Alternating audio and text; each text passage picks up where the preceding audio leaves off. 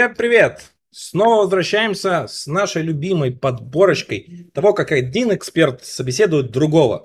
Узнаем разные интересные кейсы и много-много чего полезного. Сегодня нас ждет собеседование, с одной стороны странное, с другой стороны не странное, вообще непонятно. Я даже до сих пор не знаю, как правильно из кого компании назвать, откуда у нас будет основной эксперт, который будет проводить интервью. Дим, привет. Дим, из какой ты сейчас компании? Я не могу понять. Э, ну, все достаточно четко, понятно. Компания называется Zen Платформа. Вот, а конгломерат, который ее содержит, пока, да, пока Яндекс, но скоро, возможно, станет не он. Мама с папой скоро поделят и узнаем, кто с кем будет жить. Ну, хорошо, точно, да. Да, не зеленый банк, так что слава богу. Это уже хорошо с одной стороны. Да, в общем, э, Дима человек довольно с большим опытом. Э, несколько лет ты проработал в Revolut, вот буквально не так давно стал тем лидом Дзена. Э, до этого много чего успел сделать, преподавал в Android Академии Московской. В общем, я думаю, люди тебя знают и представлять не нужно. Ну, а, подлодка Крю, конечно же. Кто создает подлодки Крю? Сколько ты сезонов отбыл там? Шесть? все. все. ну, восьмой, все, все сезоны. Последний был. Да, вот прямо тебе должны выдать маечку на подлодке такой со звездочками, типа как у танков. Типа ну, так, Только там подлодочки. Как, как на подлодке, быть, ну, с торпедами получается, да? Ну, торпеды, да, или подлодочки такие нарисованные. Окей. Да, и интервьюировать сегодня у нас ты будешь Мишу Левченко. Вот с Мишей все понятно, очень просто. Миша из Яндекса. Ну, э, если быть уж совсем точным, то из автору. Вот. Который, да, Ну, из группы Яндекс, ладно, скажем так. Из, из группы, группы Яндекс точка вертикали. Там вот такое разделение. Типа. Точка. Точка сейчас не очень удачно, типа Яндекс и точка. Нет, нет, там продолжение есть, поэтому все все нормально. Окей, хорошо. Да, я думаю, с Мишей вы тоже довольно знакомы э, и по его выступлениям, и по его опыту. И, в принципе, я думаю, человек Миша, как, по крайней мере, мне Миша, сразу, если у меня что-то ассоциируется с Мишей, то это, во-первых, классный каналчик в Телеграме с мемчиками. Прям порой есть что посмеяться хорошего, прям заходит. И, конечно, это распространитель у нас MVI, э, декла- э, декларативщины и вот этих вот подходов, которые, соответственно, активно он агитирует. Как еще и до композа, так уже и с приходом его. Все верно? Да, все так. Да. Э, Дим, э, сегодня ты будешь проводить собеседование. Расскажи нам, пожалуйста, про формат. Что нам сегодня ждать, какая будет структура и что ты ожидаешь от Миши? Ну, э, как подметили в чате Ютуба, раз мы из Яндекса, значит, будут одни жесткие алгоритмы, но, слава богу... И структуры не... данных. И, ну, конечно, слава богу, мы не из того Яндекса. Мы, мы не из той части Яндекса, где это спрашивают. Да. Да. Вот. А, поэтому обойдемся простым базовым интервью. А, называется техническое интервью, где спрашивают язык, платформу. И по сути это все теория. Сегодня а, мы не будем писать каких-то задач, я их не готовил. Сегодня просто теория, побеседовать, понять, что за опыт у человека, оценить глубину его знаний и, соответственно, принять решение об офере. Правда, человек уже в компании, поэтому... Ну да. Может быть, о переходе. Ну, посмотрим. Тут посмотрим. Уже посмотрим. Мы, я думаю, мы договоримся. заново. Я думаю, мы договоримся. Хорошо. Я так понимаю, от Миши ты ожидаешь, наверное, уровня синьор с его опытом, навыками. Ну, сегодня это и узнаем, но думаю, да. Как минимум человек, который часто ходит по конференциям и сам выступает, я думаю, точно готов э, к вопросам, которые сегодня могут прозвучать. Сейчас вдруг Либо он очень умеет хорошо выдавать себя за сеньора. Да, что я самозванец.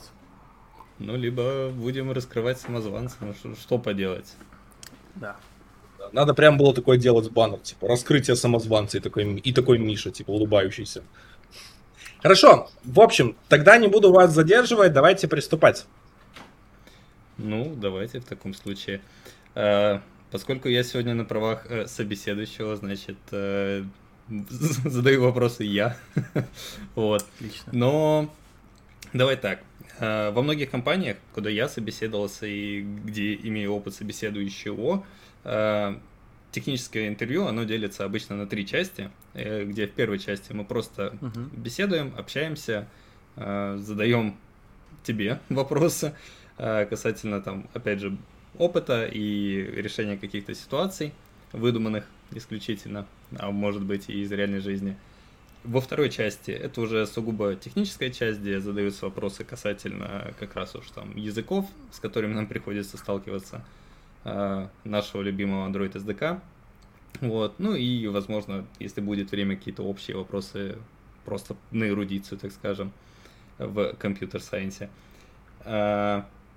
Да. Ну и последняя финальная часть, это часть, где ты можешь задавать любые вопросы мне. А, на реальном собеседовании, само собой, а, такая часть э, супер важна. Чуть позже раскроем почему. Вот, ну и заодно посмотрим, как ты с этим справишься. Поэтому предлагаю начать. Мне тут сегодня насоветовали, что после каждого э, из этих этапов я буду давать легкий фидбэк, где я постараюсь описать, зачем я какие вопросы задавал что я ждал в ответ на них, и как-то так. Вот. А, у меня вот в этой части находится ноутбук, на котором я выписал примерные вопросы, которые потенциально сегодня задам, часть из них уж точно. Вот, и я, если что, буду туда какой-нибудь коротко фидбэк записывать, поэтому не переживай, я, я с тобой, но иногда куда-то в сторону подтягиваюсь. Окей. Okay. Вот. Ну что ж, Тогда начинаем с первой части, как и обещано. В первой части мы говорим про тебя, про твой опыт, и давай с этого и начнем. А, где ты находишься сейчас, где работаешь, а, что за проект, над которым ты работаешь? Да, я э, нахожусь сейчас в команде Автору. Вот, мы, соответственно, занимаюсь я приложением э, Android приложением Автору и всем, что вокруг него связано. Последнее время у меня немножко расширился э, круг обязанностей. Вот, э, в том числе я занимаюсь не только фичами в данном приложении, но еще и инфраструктурой вокруг него. Я занимаюсь тем, что э, слежу, чтобы наши автотестики прогонялись, э, затем, чтобы по ним строились красивые отчеты, затем, чтобы э, автоматизация некоторых процессов, которые у нас устроены ну, вокруг вокруг релизов, вокруг процесса доведения задачи до а, выкладки и так далее. Чтобы настроилось, это называется по-разному. Кто-то это называет типа мобильный DevOps, кто-то это называет типа Developer Experience команда, кто-то платформенная. Вот. А, занимаюсь я вот такими вот штуками. Ну и кроме того, я отслеживаю техническое развитие проекта, помогаю планировать что мы будем улучшать в техническом плане в проекте, вот, какими средствами мы будем это делать, за сколько. Ну, в общем, такой вот немножко э, менеджмент без уклона в административку, просто э, распределение ресурсов э, на решение технических задач. Ну, и их угу. приоритизация. Угу. А сколько вот у тебя вообще опыта в андроиде, в разработке? Вообще в разработке у меня что-то около семи, я уже точно не помню лет угу. э, опыта. Вот, начинал с каких-то вот студенческих проектов, э, затем я, э, получается, занимался VR-разработкой, вот, когда это была вот самая свежая новая тема. Вот. А затем я о, устроился в Яндекс во вторую, и с тех пор уже почти пять лет я здесь. Вот. Угу. Прошел путь от младшего Android разработчика до, соответственно, вот этой вот странной должности, которую я писал э, минут, несколько минут раньше. Да. Ну, замечательно. Ты упомянул, что ты отслеживаешь техническое планирование в своем проекте. А расскажи вообще, да. какие фреймворки ты бы отметил или какие-то технические решения, с которыми ты, вот, которые ты внедрил или которые ты любишь или хочешь внедрить? Угу, угу.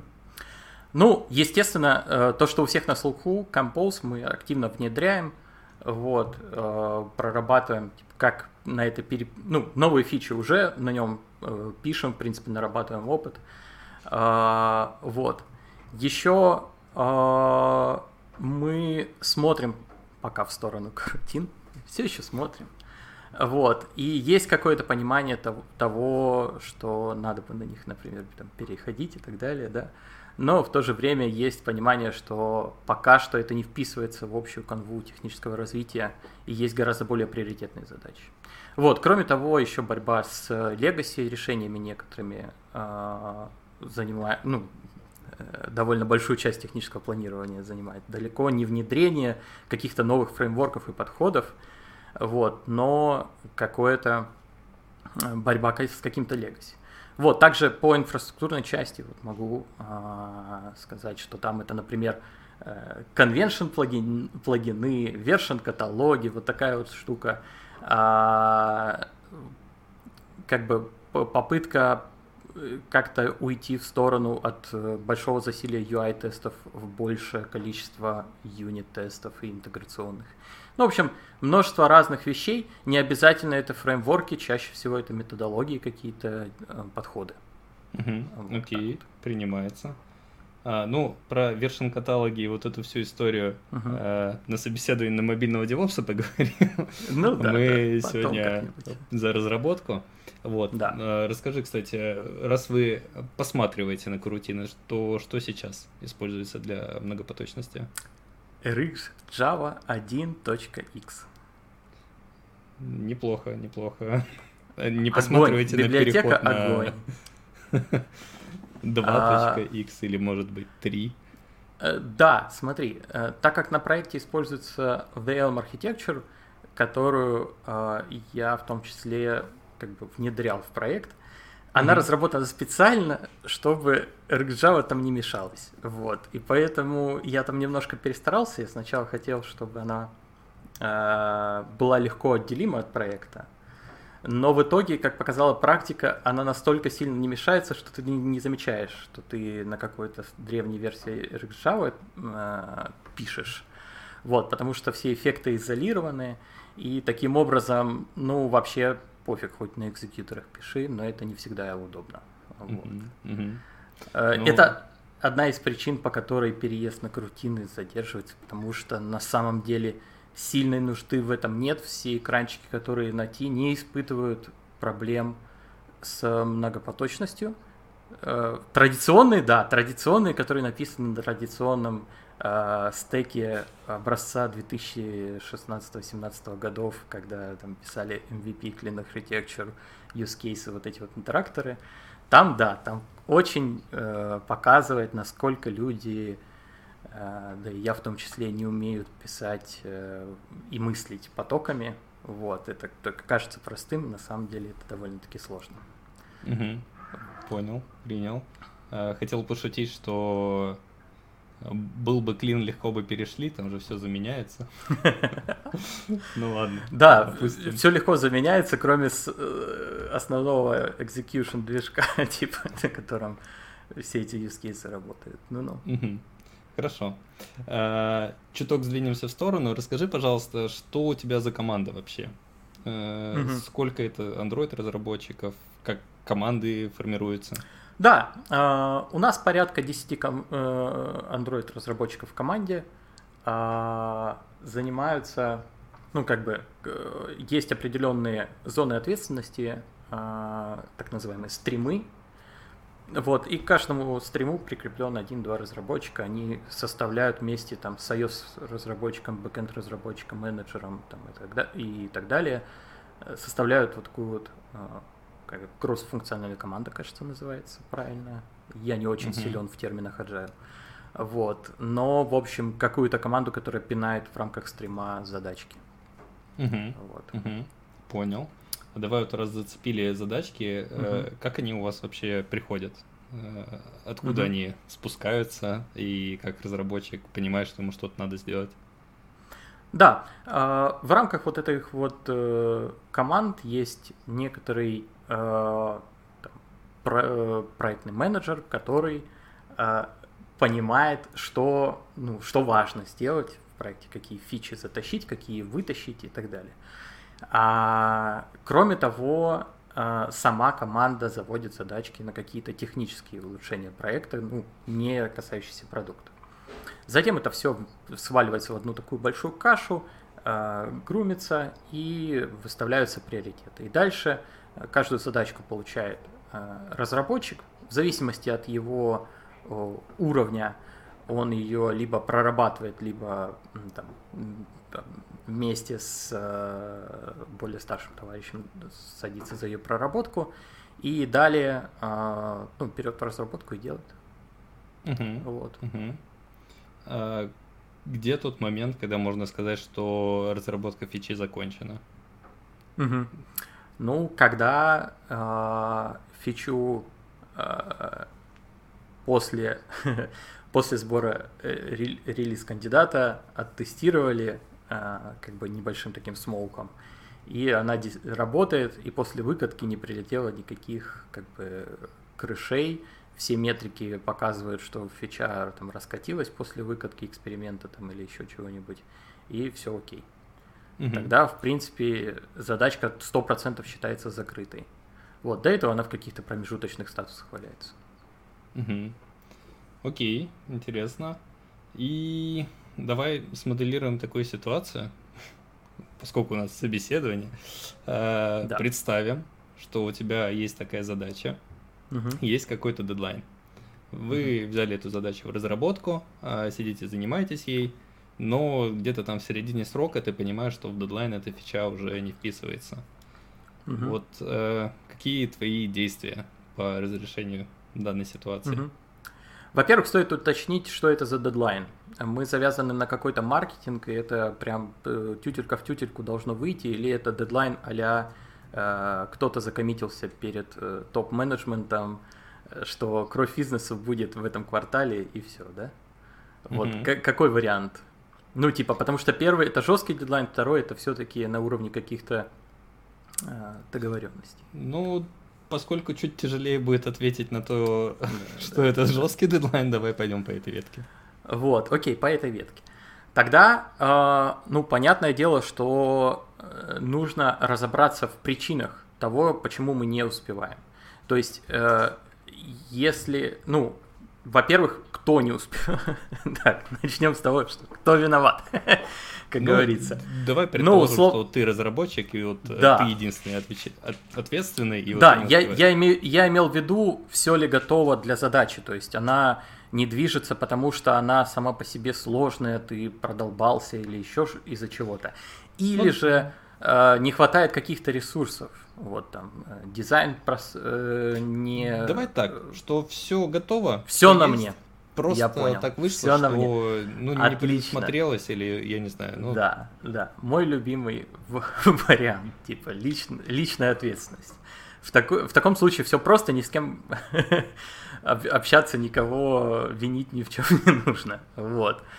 А, значит, здесь нужно понять, чего не хватает. Возможно, задачу можно как-то распараллелить, и тогда стоит обратиться э, к своему как бы руководителю за тем, чтобы тебе выделили, ну, объяснить ситуацию, объяснить, почему эта задачка приоритетная, важная, и обратиться, чтобы тебе сняли с какого-то другого стрима разработчика, помогли, э, и можно ее распараллелить. Либо же у задачи есть какие-то э, на самом деле вещи, которые в MVP не особо вписываются. Вот, ты mm-hmm. их мог подветить еще на этапе как бы разбора задачи, да, но тебе могли сказать, что, ну, на самом деле, давай пусть будет, давай сделаем. Вот, возможно, стоит здесь сделать второй подход к тому, чтобы отрезать э, вещи, которые не вписываются в MVP. Какие-то лишние шаги, какие-то нотификации, промо, там, э, промки типа по всему апу о новой фиче, там еще какие-то вещи, которые на самом деле можно докатить и после релиза, и никого это не убьет. Вот. Угу. А, какие-то дополнительные интеграции, какие-то дополнительные фишечки. То есть, ну, тут для каждой задачи нужно смотреть.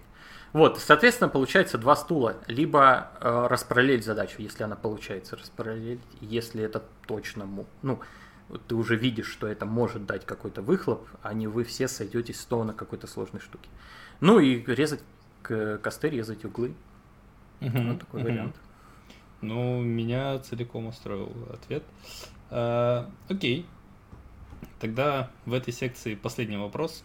Расскажи про свой самый большой факап. Угу.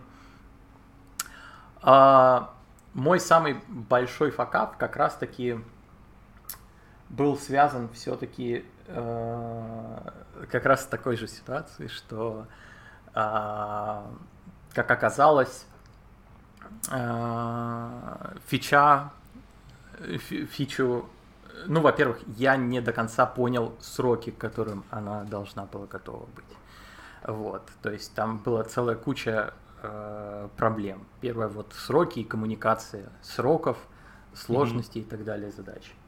Вот. Затем э, была проблема в том, что я довольно долгое время потратил на рефакторинг, не зная об этих строках. Я решил заняться, сперва займусь рефакторингом. Вот. Э, в итоге этот факап был прям космических масштабов, то есть там было две фичи, ну, вернее, два экранчика, да, и mm-hmm. один, ну, экранчик, это не экранчик, а именно вот прям user flow такой вот, две user story, условно говоря.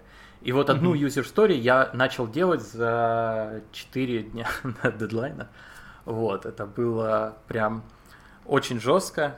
Естественно, естественно, мы нифига не вложились в этот дедлайн. Вот, естественно, я проработал там, типа, э, переработал этот факап. И с тех пор я вот как раз-таки э, в такие вещи больше стараюсь не попадать. Вот. И если есть какие-то нереалистичные сроки, я о них сразу же говорю еще на этапе проработки задачи и стараюсь прям вот сказать, что, ну, ребят, как бы я могу вам сказать, что сейчас, что мы не успеем, либо за пару дней до конца, что мы не успеваем. Типа, вам, вам какой ответ лучше, интереснее. Вот. Понял. Ну, ну что? Стараюсь не работать сверхурочно. А, хорошо. А, на этом первая часть тогда собеседования в целом закончена. Поскольку я обещал после каждого этапа давать какой-то ответ, то вот давайте сейчас э, это и расскажу. Собственно, первый этап, где мы просто общаемся с кандидатом, и в целом тут нету каких-то вопросов, на которые можно ответить э, исключительно правильно или исключительно неправильно. Э, весь смысл этого этапа познакомиться с кандидатом в первую очередь, немножко расслабить его, так сказать, потому что собеседование это стресс и каждому нужна разгрузка. Вот.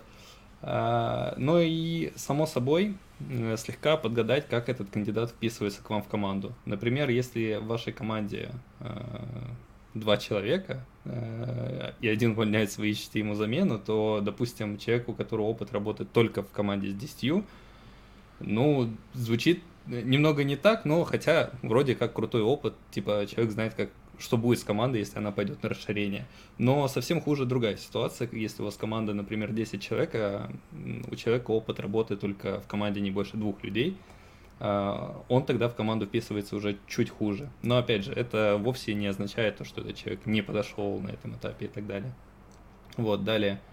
А, ну, из человека выбивается информация о том, какие плюс-минус фичи, фреймворки он использует. Это в целом может как-то влиять на дальнейшее прохождение интервью. Например, если я вижу, что человек отвечает, что он знает RxJAW, значит, э, можно спокойно спрашивать э, вопросики по ней. Вот. И при этом, если человек говорит, что посматривает на карутину, ну, наверное, можно опустить и, ну, по крайней мере, не ожидать, что человек обязательно должен на них ответить. Вот. Э, и еще что подметить, да, когда спрашивают про самый большой факап, в целом э, важно услышать, что человек не робот, он может ошибаться, у каждого могут быть факапы, э, это могут быть очень жесткие факапы и так далее. Но очень важно услышать то, а что человек сделал после этого факапа, какие выводы он для себя сделал, к чему пришел. И ну, здесь так наложилось, что история про то, что делать, если ты не успеваешь э, закончить фичу, и самый большой факап это примерно про одно и то же вышло, вот, но э, суть как раз услышать, какие выводы для себя человек сделал, что он их вообще сделал, и вот как-то так. Вот. А в ситуации, типа, что делать, когда не успеваешь, в целом э, в каждой компании ответ на этот вопрос свой. То есть э, есть компании, которые абсолютно нормально приемлят э, услышать ответ, что я начну перерабатывать. Есть такие компании, это большинство, наверное. Ну ладно, не буду грешить статистики, я не знаю, вот, но есть компании, где это, например, неприемлемо услышать ответ, что человек пойдет перерабатывать, потому что ну, ты переработаешь, перегоришь, э, не захочешь это делать, и в дальнейшем там, на месяц выпадешь из работы, и на тебя нельзя будет положиться. Поэтому все хотят услышать примерно то, что сказал а, Миша. Я просто повторюсь, что это э, возможный перенос сроков, если это возможно. А, дополнительная помощь извне, э, если есть кому помочь.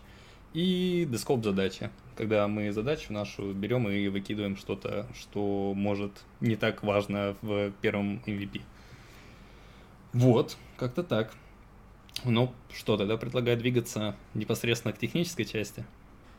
Погнали. Ну, погнали.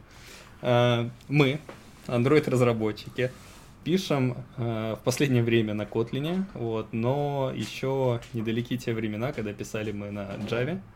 И, соответственно, начинать мы будем немножко с Java.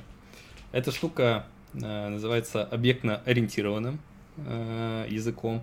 Вот. И расскажи, пожалуйста, что вообще за объекты, что это такая за сущность, и пойдем дальше. Ну, я не буду вот эти вот вопросы там, типа, я там перед, началом стрима показывал книгу философии Java. Это будет не так не в ту сторону, не переживай. Окей. А, собственно говоря, объекты — это некоторые сущности, у которых есть, а, данные, которые они в себе хранят, и методы, которые можно у них вызывать. Собственно говоря, это попытка а, побороть а, проблемы структурного программирования, ну и неструктурного, тем, чтобы объединить вот в какие-то вот такие вот пакетики аккуратненькие а, модули, а, данные и методы, которые над ними оперируют. И заодно а, при помощи инкапсуляции как-то спрятать от внешнего мира внутреннюю машинерию того, как на самом деле устроена логика внутри объекта. Угу. Ну, пропустим историю э, с тем, какие там есть абстракции, полиморфизмы, вот эта вся история. Мы же там сеньор-разработчики, мы это знаем э, вроде как по обязательно. И сразу перейдем э, к тому, где, собственно, поле знаний сеньора должно быть э, максимально сконцентрировано. А именно, что у нас в Java происходит с теми объектами, которые нам вдруг уже не нужны? А, их в определенные моменты времени, ну, в зависимости от настроек, э, собирает э, сборщик мусора. Mm-hmm. Вот. Или не собирает, но это уже зависит от того, как устроен его алгоритм. Угу. Окей. А что такое вот сборщик мусора? Что это за штука такая? Угу. Сборщик мусора это компонент, э, ну, собственно, виртуальной машины Java, который ответственен за то, чтобы освобождать память от объектов, которые уже не используются. Как понять, используется объект или нет? Из э, рутов, мейна и тредов э, должны, он должен быть достижим. Вот. Uh-huh. То есть uh-huh. на него должны быть ссылочки. Uh-huh. Вот. Как только э, ссылочек на этот объект нету, из, ну, от которых можно дойти до одного из рутов, э, он считается мусором. Uh-huh. Вот. И его рано или поздно сборщик мусора соберет. Хорошо. Тогда давай сейчас ну, немножко подуглубимся в те термины, которые ты сказал. А, все ли ссылки, по которым он достижим, обязательно гарантируют, что он не будет удален? Или у нас есть какие-то другие виды ссылок? А, окей. А, во-первых, э, то, что на объект есть ссылка, еще не значит, что его э, не соберут. Вот, в отличие, ну, э, так как у нас все-таки нормальный такой сборщик мусора, именно сборщик мусора, а не какой-нибудь референс-каунтер, как у наших друзей э, из iOS-разработки, э, он корректно обработает даже такие штуки, когда два объекта ссылаются друг на друга, и больше никто на них не ссылается. Вот. Э, вроде бы ссылки на них есть, но они недостижимы, поэтому они соберутся. Ну и, конечно же, есть э, так называемые weak-референсы, э, которые как бы явно для сборщика мусора сообщают, что я, в принципе, держу ссылку на этот объект, но он мне не особо нужен, ты можешь его собрать, если больше никто его не держит. Есть там еще какие-то ссылки типа Phantom Reference и еще какая-то, но я, честно говоря, ни разу ими не пользовался и не помню э, вообще, для чего они могут понадобиться. Возможно, угу. ни для чего. Хорошо. А, ну да, неназванная ссылка это soft reference, но да, да, да. действительно в Android разработке чаще всего мы используем только VIC, либо пользуемся э, сильной ссылкой. Окей, ты также упомянул, что наш э, супер замечательный, замечательный сборщик мусора, он построен на э, неких рутах. Что это за руты такие? Ну, как раз у каждой Java программы есть main. Вот, то есть есть некоторый класс main, и вот, соответственно, от main, если идти, то это первый root. Также у каждого треда, который создается а, нашей программой, есть свой thread run, как бы, а, из которого тоже можно идти и собирать. Собственно, это, mm-hmm. по-моему, все руты, которые есть. Mm-hmm. Насколько я помню. Ну, еще статические ссылки тоже. Да, и из таких неназванных э, external функции, или как они там называются, ну, нативные, короче, нативные. Окей. Нативный код. Ну, бывает. А, что у нас с примитивами? Вот э, у нас uh-huh. Java такая не до конца определенный язык. Вроде как все объекты, но не все. Да, э, ну, если быть точным, то что-то ссылочный тип, а что-то не ссылочный тип. Ну и кроме того, да, объекты, не объекты. В общем, есть так называемые примитивные типы. А все остальные типы, как бы, э, как происходит. У нас есть некоторый стек нашей функции, то есть память, вот где хранятся локальные переменные. И если это примитивный тип, то он прям хранится вот, вот туточки на стеке. То есть э, примитивными являются э, всевозможные виды чиселок. Это int, short, byte, э, что-то там long, э, по-моему, какой-то еще был, char, вот. Э, все, все эти вещи хранятся вот прям на стеке.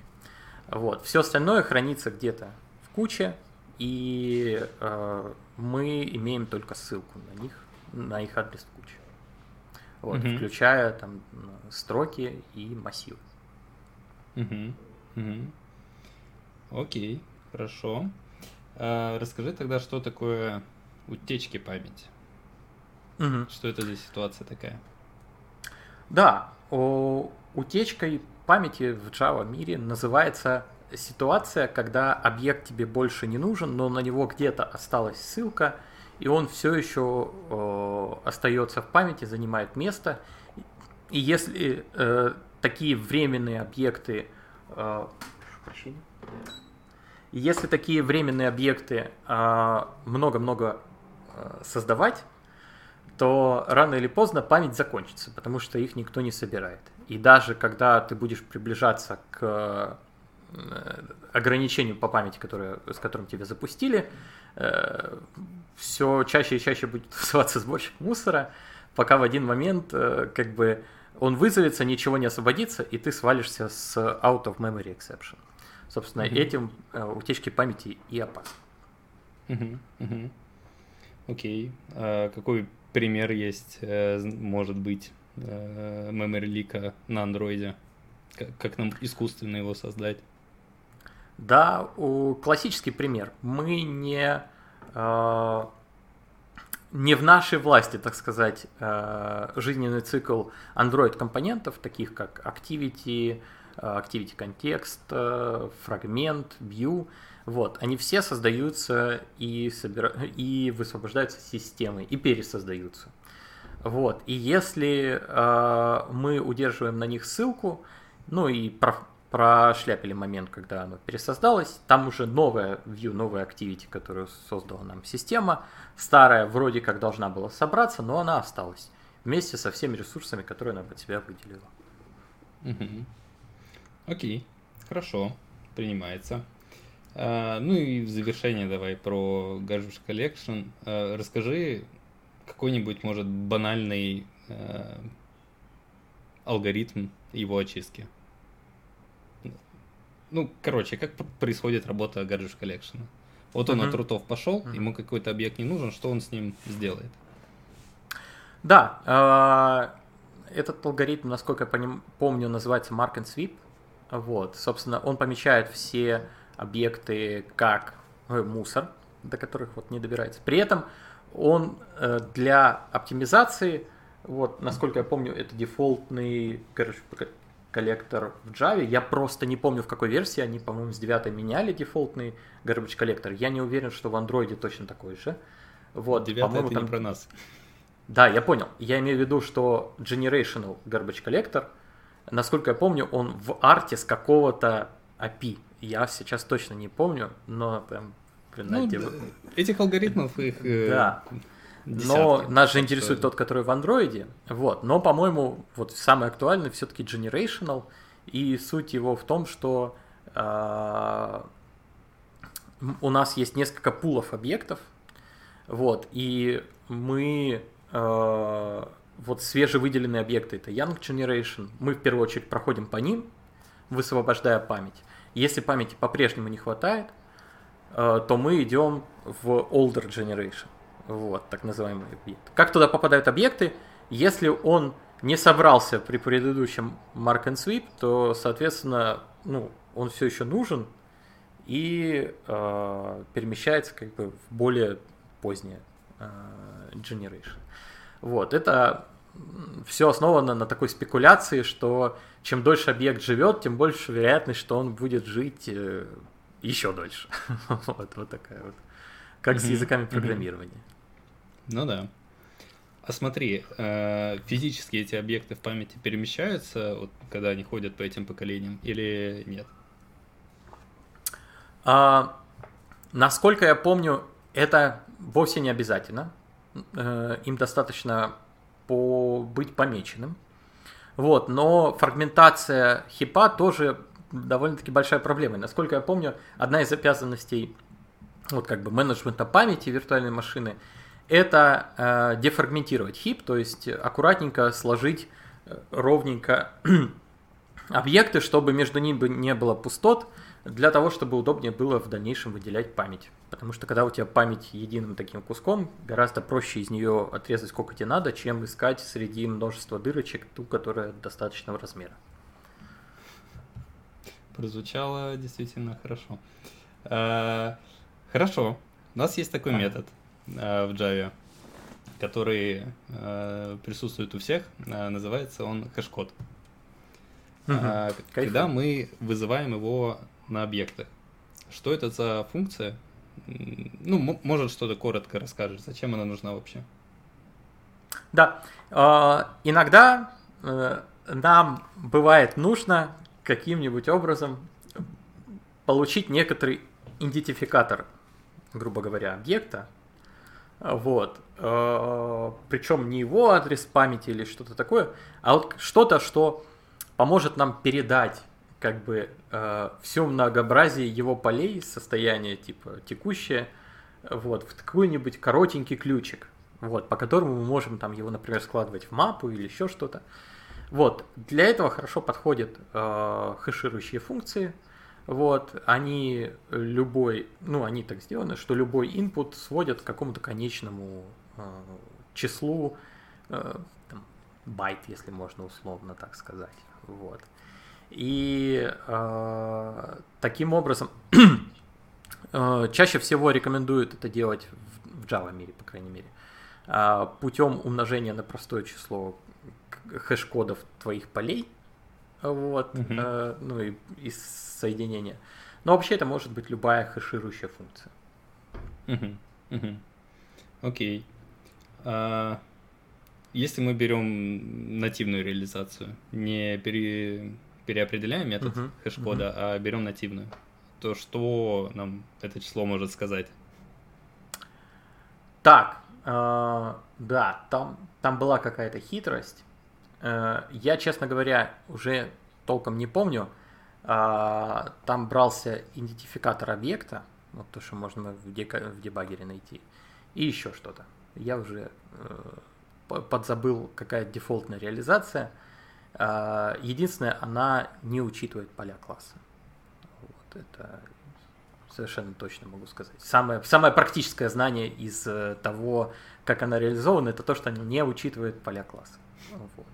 Okay. А учитывает только его, собственно говоря, identity. Угу. А, ну, в целом, все так. А, ну, поясню просто на всякий случай. Угу. Одно из самых популярных а, раньше, по крайней мере, а, вычислений хэш-кода это было взять его ячейку памяти, в которой он находится, и ее поместить как число. Вот. Ну, тут был, был хитрый вопрос, вот смотри, если мы берем Java-машину, где у нас объекты реально перемещаются, там по разным поколениям или дефрагментация происходит, то как так выходит, что хэш-код, вне зависимости от времени, когда мы его вызовем, вернется, ну, вернет какое-то число. А? Он лениво вычисляется. Ну ладно, тут действительно все. Это я помню. Это я помню. Окей, хорошо.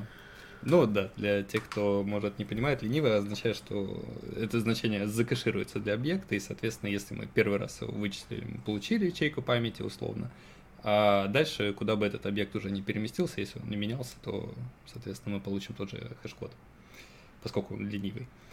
А, хорошо. А, давай тогда немножко про хэшмапу. Угу. Что это такое? А, почему вообще она придумана, и э, про коллизии поговорим. Да, это одна из самых э, прикольных структур данных. Вот. А, собственно говоря, хэшмапы — это реализация интерфейса map вот, из стандартной библиотеки. Вот. И это как бы, ну, map идейно. Это некоторое, а, собственно говоря, маппинг из одного пространства как бы значение в другое. То есть в, ты даешь ей какой-то ключ, она тебе возвращает некоторое значение. Или вычисляет, в зависимости от реализации на самом-то деле. Вот. И, э, ну, или не возвращает ничего, если там ничего не лежит, либо если значение посчитать невозможно. Вот. Вот такой вот такой контракт, в чем-то похожий на функцию от одного аргумента. Угу. Вот. А, Хэшмап — это ну, популярная, можно сказать, дефолтная де-факто реализация в JVM мире, которую все используют, вот, благодаря ее некоторым особенностям э, и довольно эффективной реализации. Вот. Работает она на основе э, ключей, вот, как раз-таки которыми является э, хэш-код объекта, ключа, как бы. Угу. Вот. А, этот хэш-код, так, короче, э, мапа из себя представляет некоторое количество бакетов. Вот. И когда мы берем хэш-код, хэш-код это чиселка. Если мы его разделим на количество бакетов, то мы получим место, как бы, э, э, как бы адрес бакета, ну индекс вернее, бакета, в который можно положить этот объект. Если mm-hmm. же несколько объектов с похожим а, хэш-кодом, да, ну, вернее, которые по, по один и тот же индекс возвращают, то мы э, записываем объекты в этот же бакет, вот, там, там, насколько я помню, array, или linked list, я уже не помню, что-то там, короче, какая-то возможность хранить несколько объектов. Вот, и дальше уже просто идет сравнение э, по equals. То есть, э, если же не произошло никакой коллизии, то э, и в бакете одно значение, то мы его сразу возвращаем. Если же несколько, то мы проходимся по каждому, сравниваем по equals с ключ, ну, ключом и берем mm-hmm. то, которое нас интересует. Вот, это позволяет, вот, позволяет иметь э, довольно-таки производительную реализацию. Вот, и э, очень быструю, э, быстрое э, изъятие и как бы помещение в, в эту структуру данных а, а именно в аннотации там от единицы, по-моему, это прям константное время, вот, потому что мы просто обращаемся по индексу в большинстве случаев. Ну, либо же от какого-то m, в котором вот идет сравнение, где мы идем вот так вот по очереди э, сравнивать. Mm-hmm. Для того, чтобы э, так приходилось меньше делать, э, хэшмапа, насколько я помню, сама себя э, балансирует в этом плане. То есть э, в зависимости от количества, сейчас я уже не помню, э, в зависимости от количества подбираются бакеты, я уже не припомню при каком там типа проценте заполнения или еще чем-то, при каких ну, условиях, Это но она каким-то образом... Около да. 70 обычно. Да, да, да, да. да. Окей, а как у нас вставка-то происходит, если вдруг э, хэш-код одинаковый? Нет, ну я же уже сказал, э, мы, погоди, одинаковые прям? Ну, одинаковые. У нас могут быть Окей. одинаковые хэш-коды у объекта? Мож, могут, конечно же, да. Ну, в любом случае мы э, происходит потеря информации при выполнении хэширующей функции, поэтому коллизии там неизбежны, ну, чисто теоретически. Тем более. Все верно. Вот, ну, э, таким образом мы находим этот бакет и присоединяем в конец. Ну, вернее, сравниваем э, по equals, если не нашли никакого, который бы равен, который бы заменить надо, то мы вставляем в конец. Угу.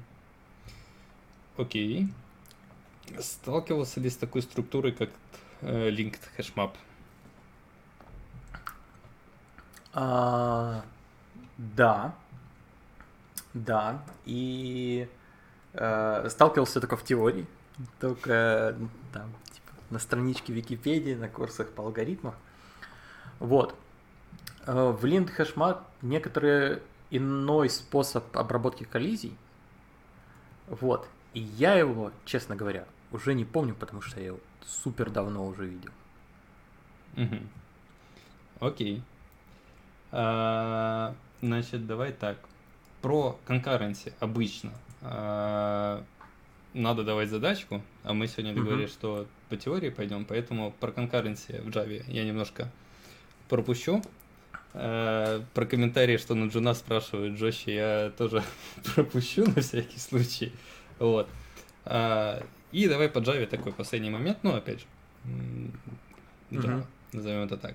Почему, если мы делаем integer равно 127, э, там, integer a равно 127, integer b равно 127, мы получаем и сравниваем их. А, ну, а, угу. господи, э, да, я, я понял короче, вопрос, давай я сразу, да. давай, да. сразу отвечу. А, все дело в том, что а, когда мы как бы создаем интеджер от примитива, да, то есть создаем из примитивного типа референсный, мы занимаемся бокинг, боксингом. И факт, factory метод integer.value э, of то-то-то использует пул. В этом пуле 255 э, от 0 до 255, насколько я помню, уже выделены, и они, соответственно, берутся из пула, поэтому они по ссылке одинаковые, потому что сравнивание все-таки э, две равножки в Java это все-таки сравнивание по ссылке. Вот. Э, и таким образом можно себя в прикольную ситуацию загнать, как, например, сделано было когда-то в Телеграме, где делали лог по единичке и лочили все локи по единичке в приложении, потому что это был один и тот же объект. Вот. Ну, вот такие чудеса разработки. Ну что ж, да. э, предлагаю на этом с Java закончить и перейти к Kotlin. Вот. Угу. Э, давай сразу с вопросов. А, обычно просто Давай. на этапе про Kotlin любят спросить, э, а что тебе вообще нравится, вот это все, но э, так было, когда Kotlin только вышел, сейчас уже можно, мне кажется, просто да, переходить согласен. сразу. Э, давай про дата-класс. Что это такое? Зачем он нужен? Ой, это вторая, вторая в моем списке топ фичей Kotlin. вот. И э, самая прелесть в нем в том, что это, в принципе, обычный класс, вот, но с некоторыми ограничениями. А,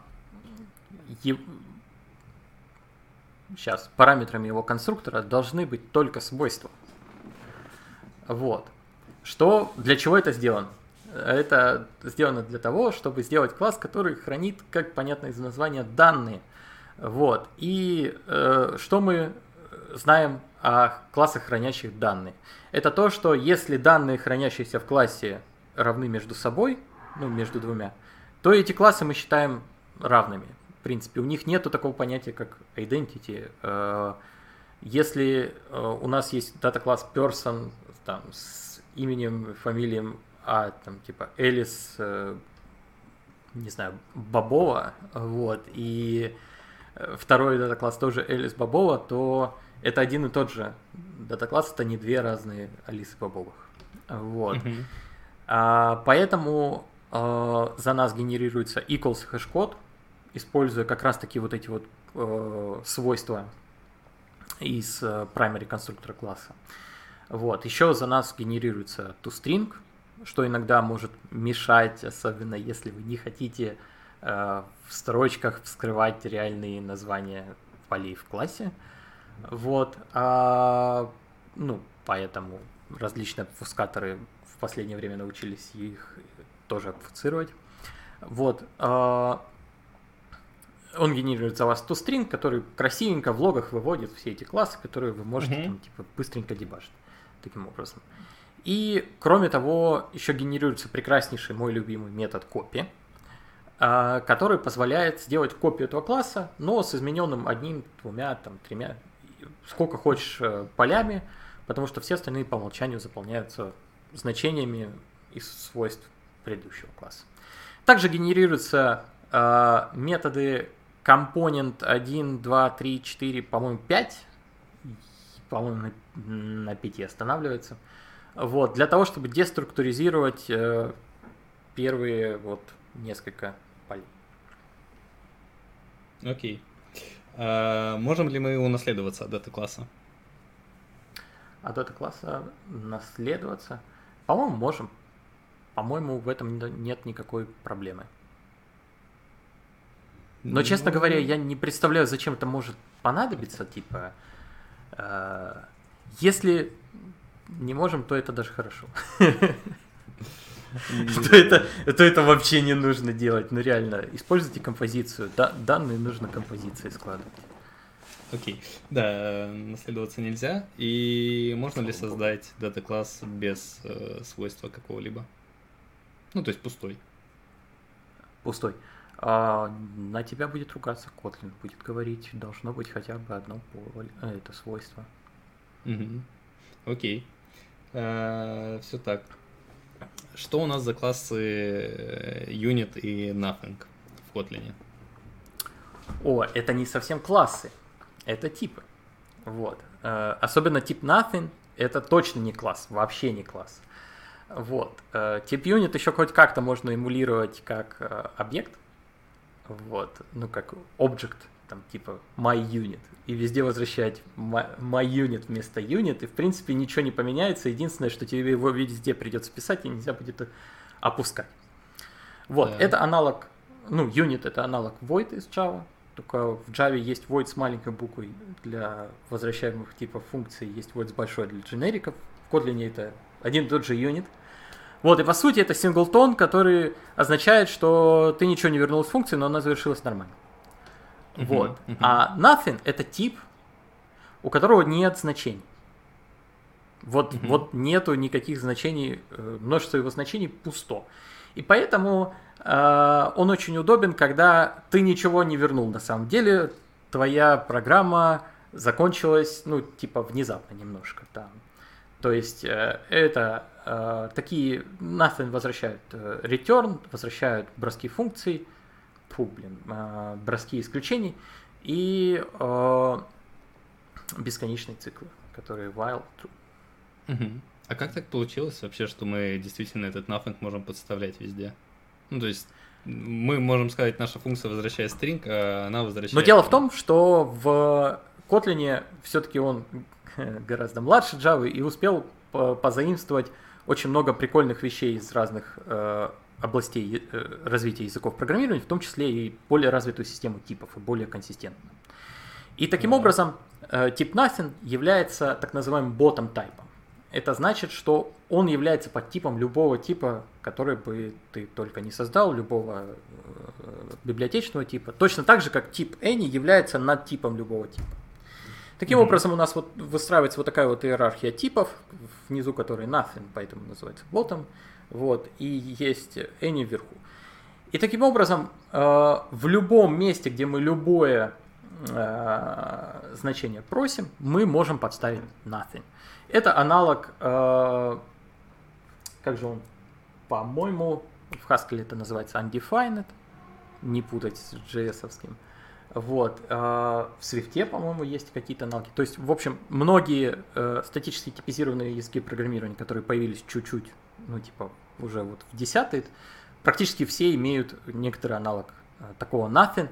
Э, он очень удобен тем, что ты можешь писать код, он может компилироваться, тайп-чекаться, э, вот, и ты можешь заполнять эти дырки, которые ты оставил позднее. Угу. Вот Окей. Хорошо. Юнит. Сколько у нас инстансов юнита на приложении?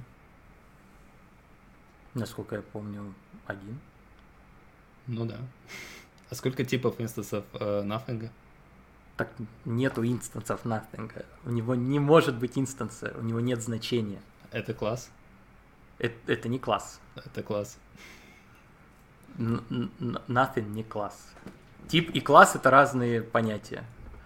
Вот. А, а, подожди, а как мы можем заблокировать? Да. Да, я прям сейчас загуглил, сходил, посмотрел, это класс. Ну, по крайней мере, синтаксически он объявлен так. Возможно, он специально имеет какие-то хаки, но это класс. Это вот прям в комментах тоже спорили. Приватный конструктор. Ладно.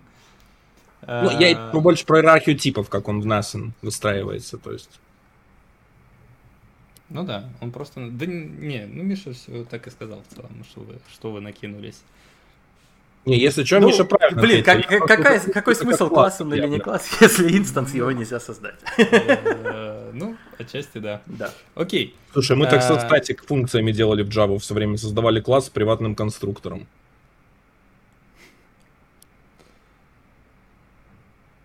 Ну, Ладно, в, окей. В этом и суть.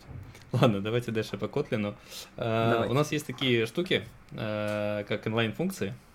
Угу. Еще появились инлайн-классы, но давай про инлайн-функции. Что это такое? Угу.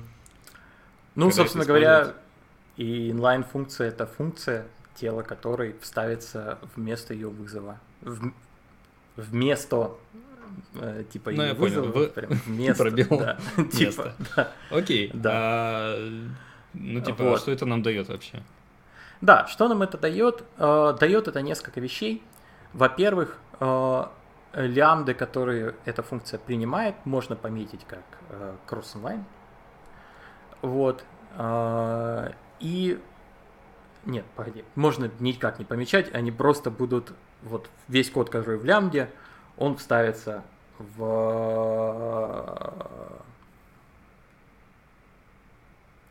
в место, где мы вызываем. Вот.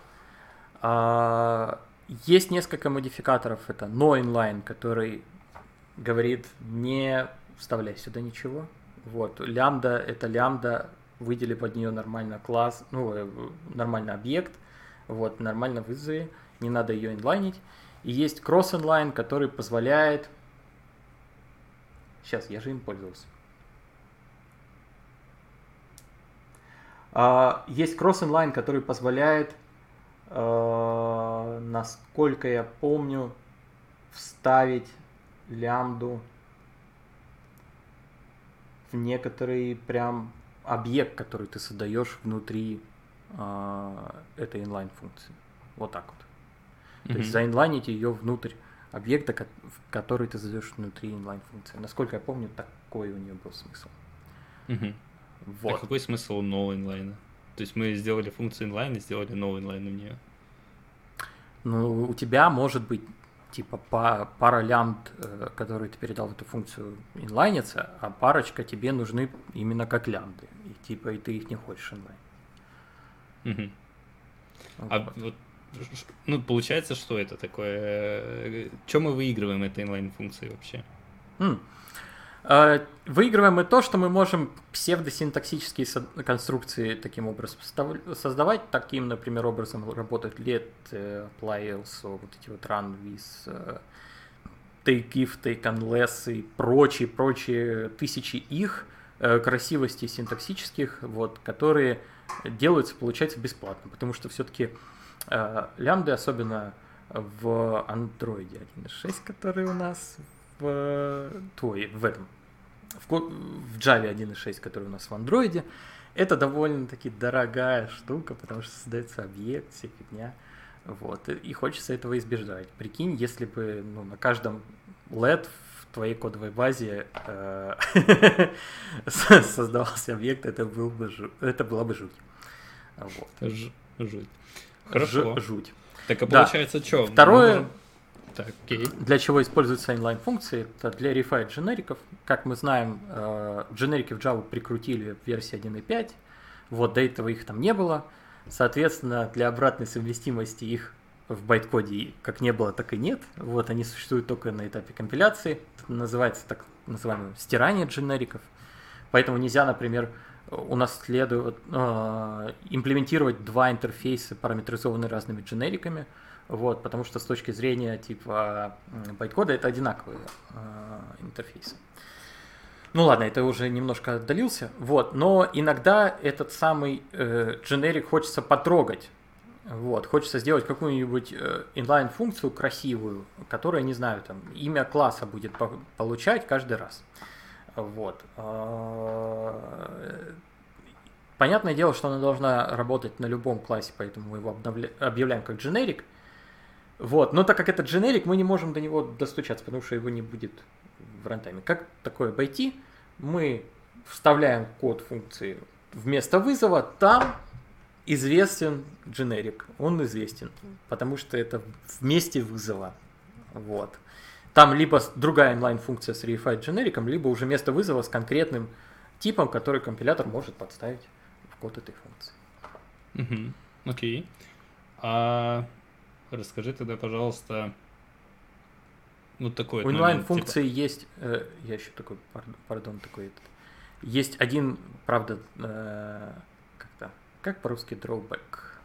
Ну, типа, неприятная обратная сторона медали. Ну, вот вот.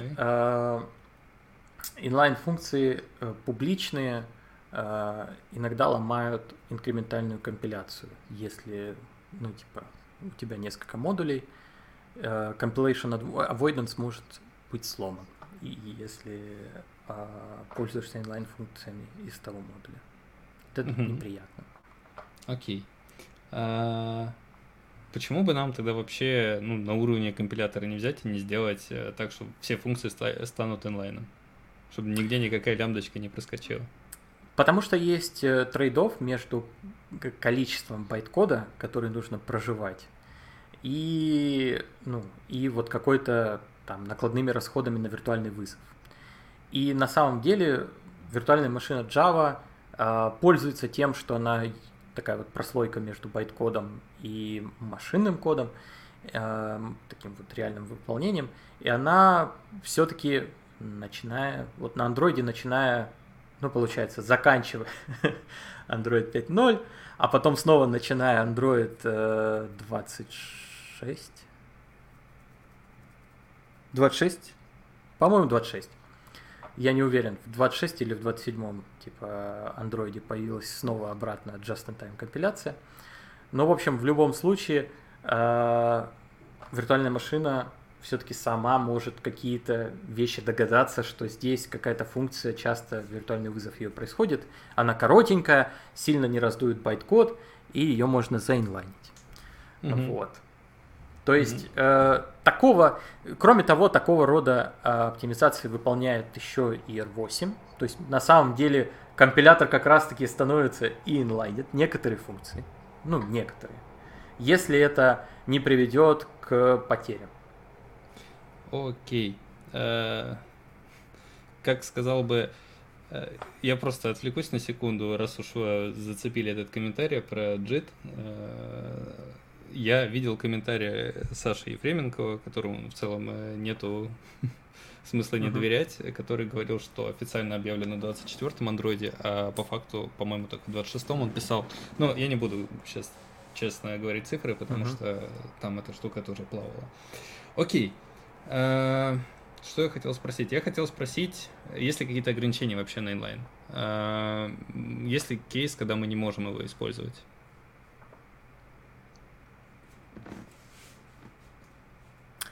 Uh, кейс, когда мы не можем объявить функцию как inline? Я прав? Не-не-не-не, когда мы а. не, не можем inline э, использовать по какой-то причине. По какой-то причине не можем использовать inline. А... Хм. Честно говоря, э, такую тонкость я уже не помню. По-моему, по-моему, есть какие-то э, хитрости, Э, ну, как-то связанные с лямдами. Вот.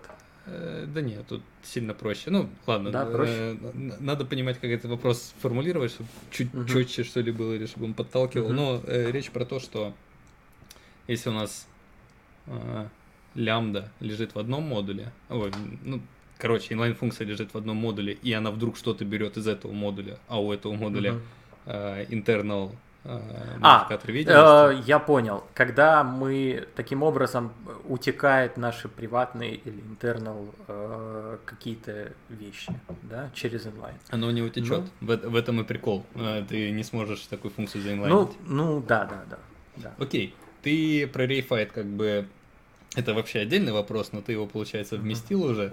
Поэтому Э, чтобы окончательно добить через nothing тебя, э, можно ли в generic nothing, nothing поставить?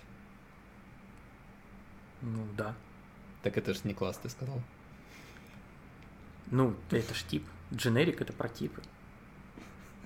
Ладно, ладно, э, я уже немножко отвлекся. Можно, ну, можно. да, nothing можно ставить, потому что это класс. Можно, даже можно nothing с вопросинком поставить. Вообще, вообще без, Хорошо. без проблем. Э, расскажи, что такое ключевое слово object в Kotlin? Э, ключевое слово object это вот такой вот приятненький шорткат для того, чтобы реализовать довольно популярный паттерн э, singleton. Вот. И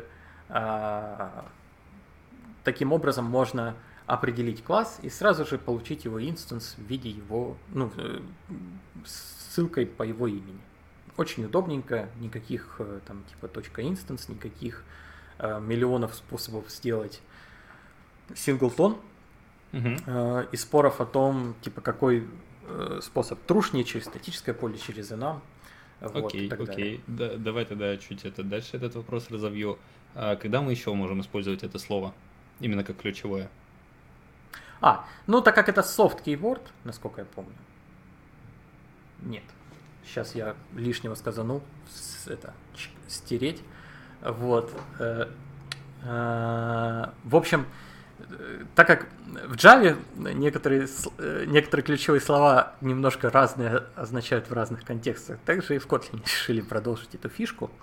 Вот. Мы можем создать анонимный объект при помощи ключевого слова object.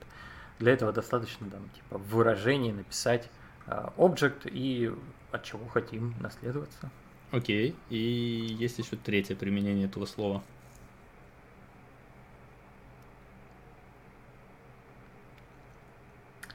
Ну, ну оно в паре с другим. Companion object, да. А, ну, да. Ну, это тот же самый объект, который первый объект, это уже не, не сильно другое. Ну, нет, подожди. Хорошо. Когда инициализируется companion object? Так, uh, companion object uh, инициализируется. Хм, интересненько. Uh, я бы сказал, что он инициализируется. Ну, давай сделаю ставочку, что он инициализируется в... во время загрузки класс-лоудера. Так и есть. Тогда получается это не первый объект. А Т- первый типа сингл. ленивый? Ну, типа, да. Ну ладно. А, но все-таки немножко Что-то мне не верится на самом деле, что он типа. Так не, подожди, он, он не статика. Companion Object это статика, условно. Ага. А, а, а Object, object типа просто... Статика. А, так, подожди, это реализация именно синглтон паттерна, то есть э, он будет создан при первом обращении. Хм. Надо, без надо без дабл-чека. Да, окей, хорошо, хорошо. Окей, э, на этом в целом про Kotlin все. И давай попробуем пробежаться по андроиду. Вот. Угу. Э, ну и начнем с простенького, что ли. Какие у нас компоненты есть? Давай основные. Основные. Основные компоненты у нас есть Activity, Service, а, Broadcast, Receiver а, и Provider. Угу. Вот. Если бы ты захотел самое раннее э, точку входа в приложение отловить, как бы ты это сделал? Самую раннюю точку входа в ну, приложение вот, я бы, я бы ну, взял... самое раннее доступное нам, допустим, разработчикам. Да, я бы взял application, по-моему, он create достаточно. Угу. Может, там есть еще какой-нибудь он pre-create, не знаю. Но, скорее всего, он create. А, окей. На самом деле контент-провайдер инициализируется до application класса. Uh-huh, uh-huh. А, давай тогда... По-моему, этот трюк как раз-таки используется в этой Jetpack в Firebase. Ее... Он так используется как минимум. И, и Jetpack Lib, как ее App, app Startup. Вот, по-моему, она. Да, что-то для мейджеринга вроде бы. А, uh-huh. Окей. А, разница контекстов. Угу. Ну, э, я знаю, что ты знаешь, что такое контекст. Расскажи про, да, да, про да, разницу. Да, да, э, есть application, activity, контекст. Вот. И, ну, все-таки а, activity контекст, у него есть тема, у него есть какие-то параметры, которые а, больше для отображения view. То есть, скорее всего, а, создать какую-нибудь вьюшку с application контекстом не очень хорошая идея. Угу. Окей, ну в целом э, так. Есть еще какое-то там отличие по запуску сервисов, но угу. я сам, честно скажу, плохо знаю эту разницу, поскольку и сервисами особо не пользуюсь. Окей, ну, а какие да. у нас приоритеты процесса есть? У нас Linux подобная система, значит, uh-huh, uh-huh. есть процесс, в котором наше приложение, и вот он может быть в каких-то разных процессах, в зависимости от чего Android его там может прибить. Что это за uh-huh, uh-huh. как-то uh-huh. приоритеты, короче? Да, но есть э, первый самый главный приоритет, что то, что прямо на экране, то, с чем взаимодействует пользователь. Э, затем, э, насколько я помню, идут приложения, которые имеют запущенный foreground сервис. Вот. Э, затем уже идут все остальные приложения в фоне. Вот, ну, в обратном порядке все это будет убиваться, естественно. Mm-hmm. Вот так вот. А, а если у нас Возможно? приложение сервис запущен, допустим? Ну, оно... Хм. По-моему, ну, вот как раз вот у нас одно свернуто, да, и да, да. другое свернуто на запущенным сервисом. Окей, ты имеешь в виду, убьется ли оно раньше, ну, чем... Есть ли разница вообще между ними в таком случае? Блин, по-моему, по-моему, с какого-то момента нет. С какого-то момента, вот foreground service точно, типа, какую-то тебе надежду дает на то, что э, тебя не убьют, и то, по-моему, это вообще не всегда правда, зависит от производителя устройства. Э, но запущенные сервисы возможно, какой-то приоритет имеет. Но опять же, это зависит э, вполне от того, насколько агрессивно экономит батарейку твой Huawei. Окей, принимается. А, ну, давай тогда, э, наверное, один из моих любимых э, вопросов. Как нам передать данные с одной активити на другую? Угу. Да, а, передача данных с одной активити на другую, ну, самое простое, в принципе, это послать intent. Послать intent mm-hmm. этой activity, положить туда в экстрас, э, ну, типа бандл с какими-то данными, либо если тебе нужен файлик, э, в data положить э, юришку, вот, и все это отправить в activity. Вот, можно предварительно их сложить в контент провайдер, чтобы она могла их получить спокойно, без всяких проблем. Вот. А, это первый вариант. Uh-huh. И он работает, ну, даже если твоя activity не твоя, короче, вообще. Вот. Если, в принципе, это обе твои activity, они в одном а, процессе, то ничего не мешает это сделать, там, типа, э, через какой-нибудь э, DI, вся херня, вот, э, переложить эти данные, э, например, используя какой-нибудь паттерн репозиторий, не знаю, что-нибудь такое. Окей. Ну, давай э, задержимся на первом варианте. Ты сказал, что mm-hmm. можно положить в bundle. Что мы вообще в этот bundle можем класть? Mm-hmm. Да, в bundle можно положить э, примитивы, можно положить э, строчку, можно положить э, serializable объекты и parcelable объекты. Угу. Что это за объекты такие? Serializable, parcelable? Угу, угу. Да. Serializable объекты это объекты, которые реализуют интерфейс Serializable. Вот, это такой типа стандартный бородатый Java интерфейс, вот, который на самом деле просто маркерный интерфейс. Тебе ничего не нужно реализовывать, кроме, насколько я помню, можно реализовать serialize, как его ID, ну, что-то... UUID, я помню, когда так. Да, UU, там, ID, для того, чтобы там что-то при миграции у тебя он был стабилен, вот, и это не было заново. Ну, в общем, у него есть какое-то применение, но оно в контексте как бы передачи данных между activity не имеет значения на самом деле. Okay. Вот. А, и, собственно говоря, э, если все поля твоего класса примитивы или serializable, то все ок, он у тебя просто сериализуется, передастся и там десериализуется. Uh-huh, вот uh-huh. на другой стороне. Okay. Вот. Если какие-то твои поля не serializable и не примитивы, и они тебе на самом деле не нужны, их можно пометить transient, и они не будут э, сериализованы, будут по умолчанию. А вот, э, инициализированы. Хорошо. Э, ты еще сказал, есть parcel был. Что, да, в чем разница? Однако, однако э, на заре Android девайсы были не очень шустрые, вот, и не всегда сериализация работала э, очень гладко. Тем более, что она, я вот сейчас могу вообще, типа, такой, типа, знаешь, выстрел в небо, э, возможно, использует рефлексию. Я не уверен. Вот. Но какими-то какими-то нечестными явно методами, типа без реализации никакого метода, вот, вдруг какой-то магией эти э, данные дампятся. Явно тут ну, что-то нечисто. Вот, mm-hmm. и э, был придуман такой интерфейс Parcel, у него уже есть побольше методов, у него уже есть э, типа write to parcel, read from parcel, и ты уже руками прям пишешь, как ты ну, вернее, не руками, чаще всего ты нажимаешь generate parcelable или типа собака parcelize в последнее время приходит на помощь. Вот. Как ты, собственно говоря, эти поля собираешься в парсел затаскивать и из парсела вытаскивать. Вот. Есть оптимизация для того, чтобы читать и писать сразу массивы этих данных, вот э, отдельные методы.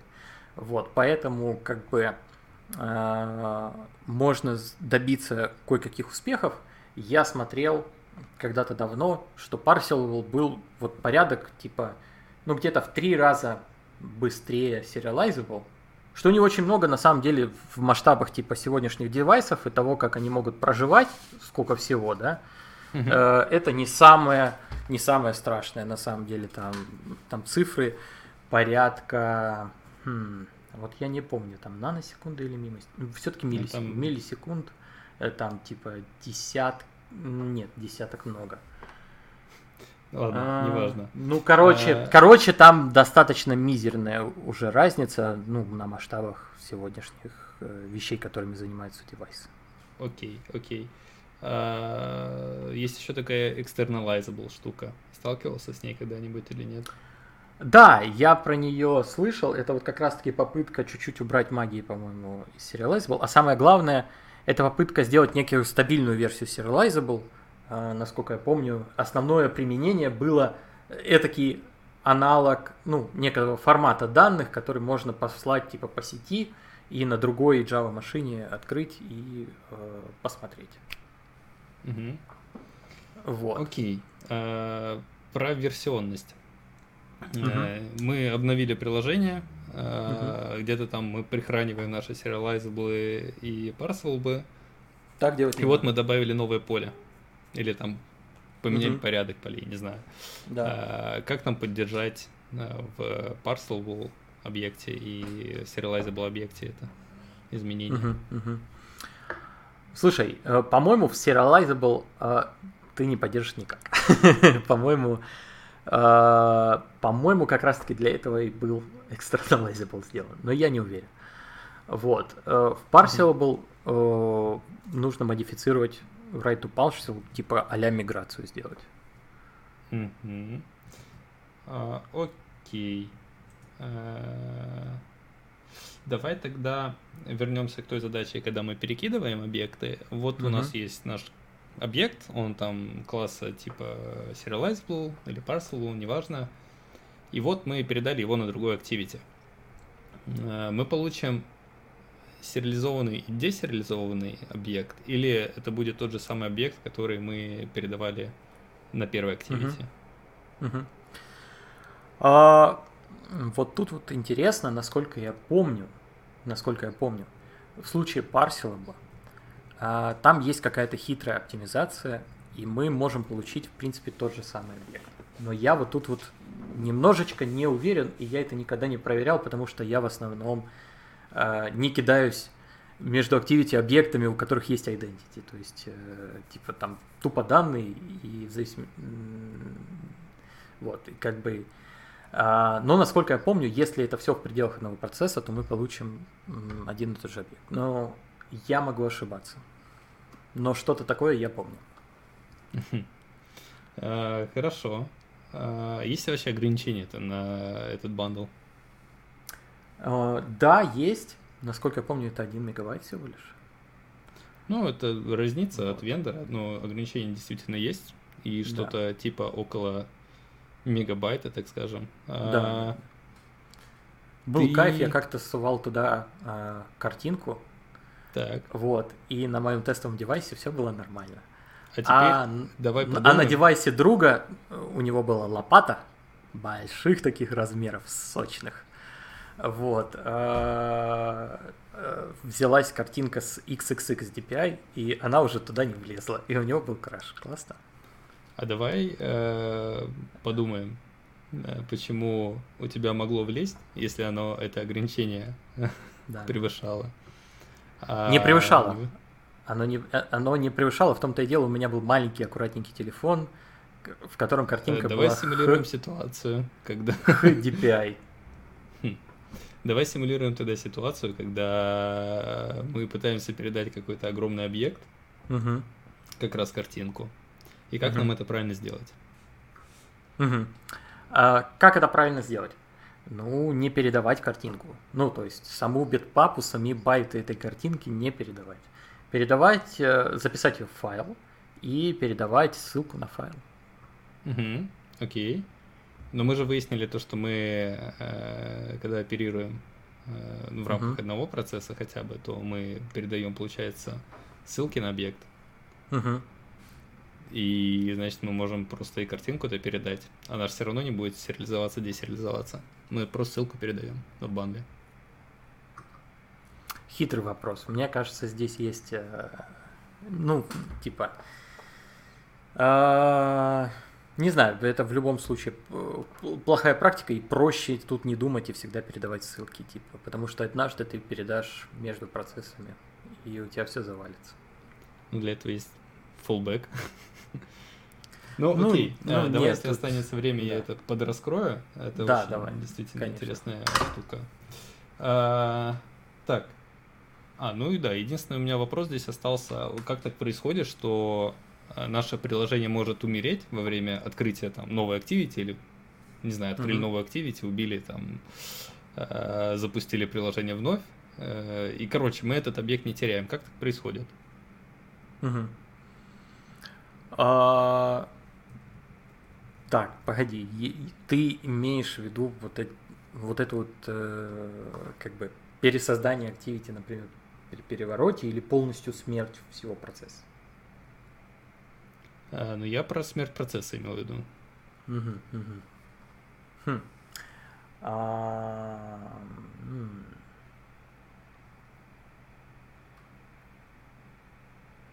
Ты так, а, а, а имеется в виду данные сохраняются, которые там в интенте, например, валяются? Да, да. А, ну их хранит как бы а, что у нас там за это отвечает Activity Manager, насколько я помню.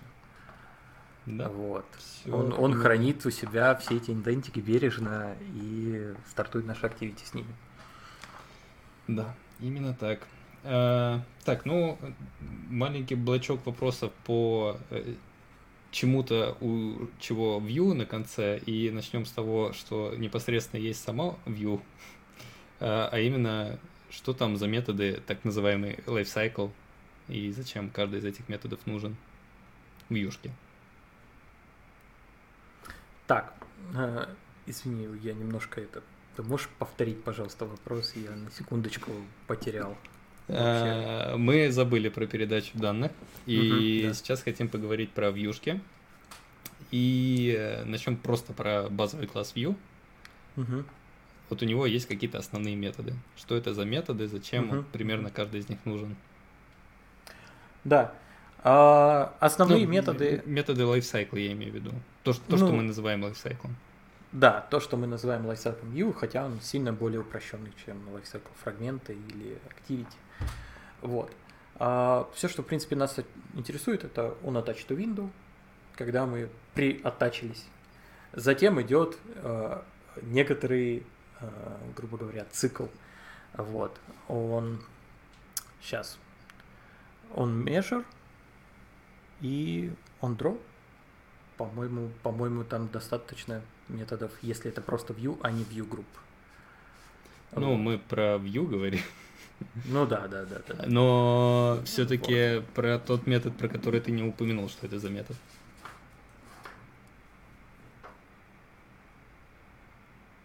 Так. Вот тут я уже посыпался, посыпался, Миша. А, так, давай так. Вот у нас view мы его присоединили к Windows. Мы, в принципе, готовы. Наш parent пытается нас замежурить. Мы замежурились. Затем, а, затем нам нужно залояутиться, то есть узнать наши э, настоящие размеры. То есть мы какие-то сообщили, которые мы хотим, а затем нам нужно э, показать, ну, типа, нам уже прислали э, те, которые мы должны занять. И затем уже он draw. Угу, угу. Вот. Ну да, и потом когда-то в конце нас отдетачит от window. Вот так вот. Ну да, да. А, есть ли какие-то вот методы, знаешь, типа как у Activity есть а, он рестарт, который нас там куда-то возвращает?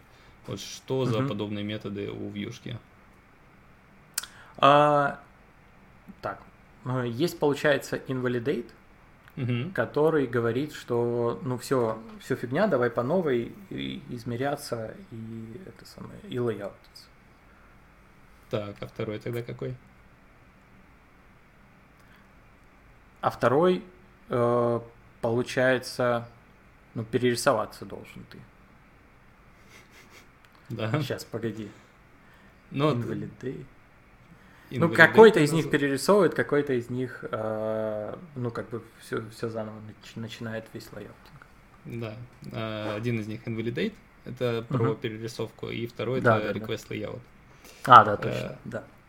Если мы вызываем Invalidate в вьюшке, это гарантирует нам ее перерисовку? Или ну... есть какие-то моментики? Хм, это интересный вопрос. По-моему, если мы в какой-то момент его вызываем, то он проигнорируется. Что-то такое было, какая-то такая логика. Но я не уверен. Окей. А, про view-группы ты сказал. да. Смотрел ли ты когда-нибудь, от кого наследуется view-группа? От view. Все так. От view. Вот, ну, э. потому что и то, и то вьюшки, просто какие-то вьюшки могут в себе содержать другие вьюшки. Ну, а так это... Э, Хорошо.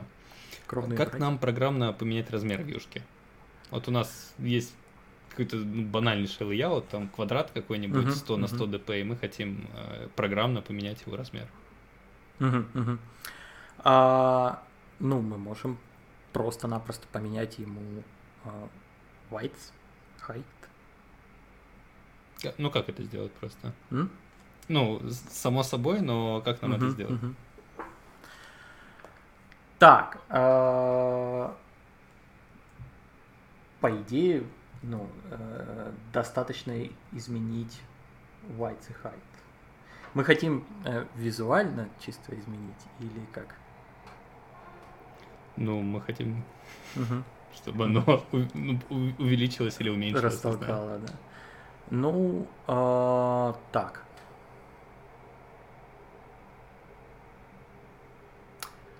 По идее, нам нужно изменить его layout params. Вот, в них изменить ну, новенький white, white height, другие параметры, которые могут быть вот в этом лайауте, в котором находится, потому что лайауты бывают разными, с разными правилами. Мгм. Вот, нам нужно поменять эти значения и попросить родителя все пере, перелайаутить. Как так, ну, типа, ты вот начал про вис и height, почему мы Мгм. в юшке просто не вызовем реально, ну, вьюшка.вис Мгм, мгм. равно новое значение? Ну, потому что вьюшка не существует в вакууме. Вот, и рядом есть другие вьюшки, их нужно растолкать в родителей, типа, подвиньтесь, дайте мне место. Кроме того, родитель может э, наложить на вьюшку определенные ограничения, типа фиксированные там высоты и ширины. Тогда мы ни- ну, никак этого не сделаем, кроме как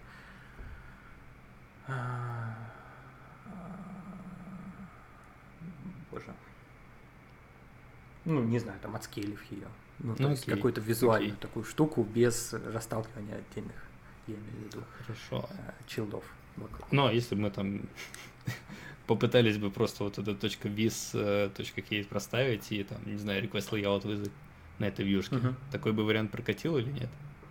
Если бы вы вызвали request layout, не прокатило бы.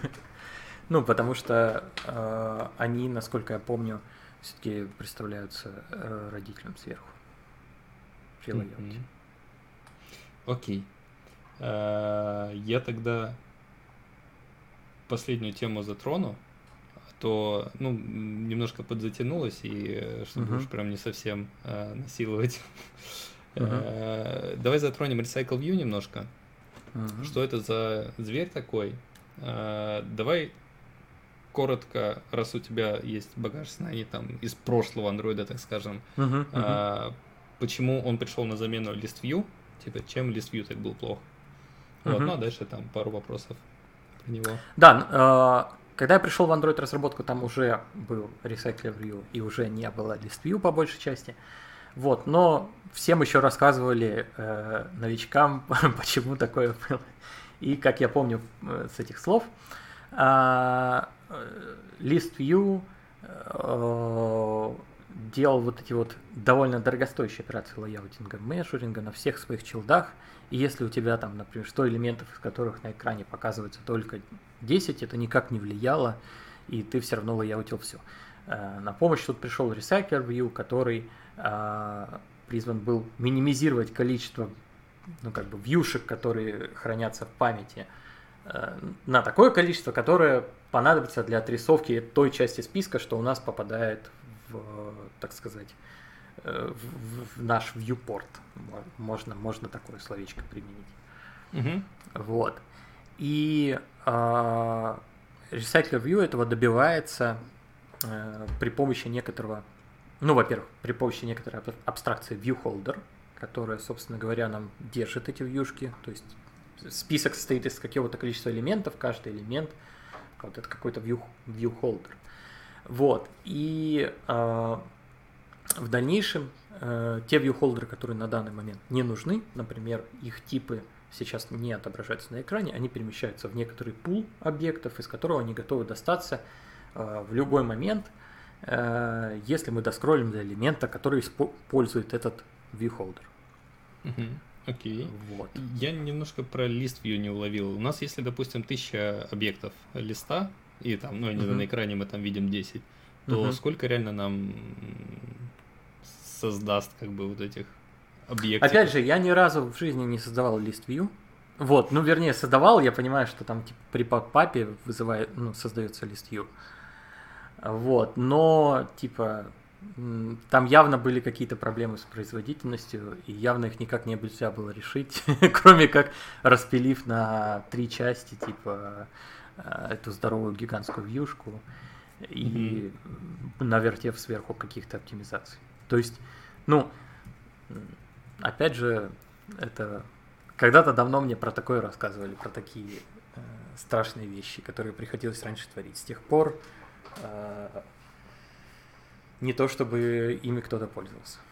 Угу. Окей.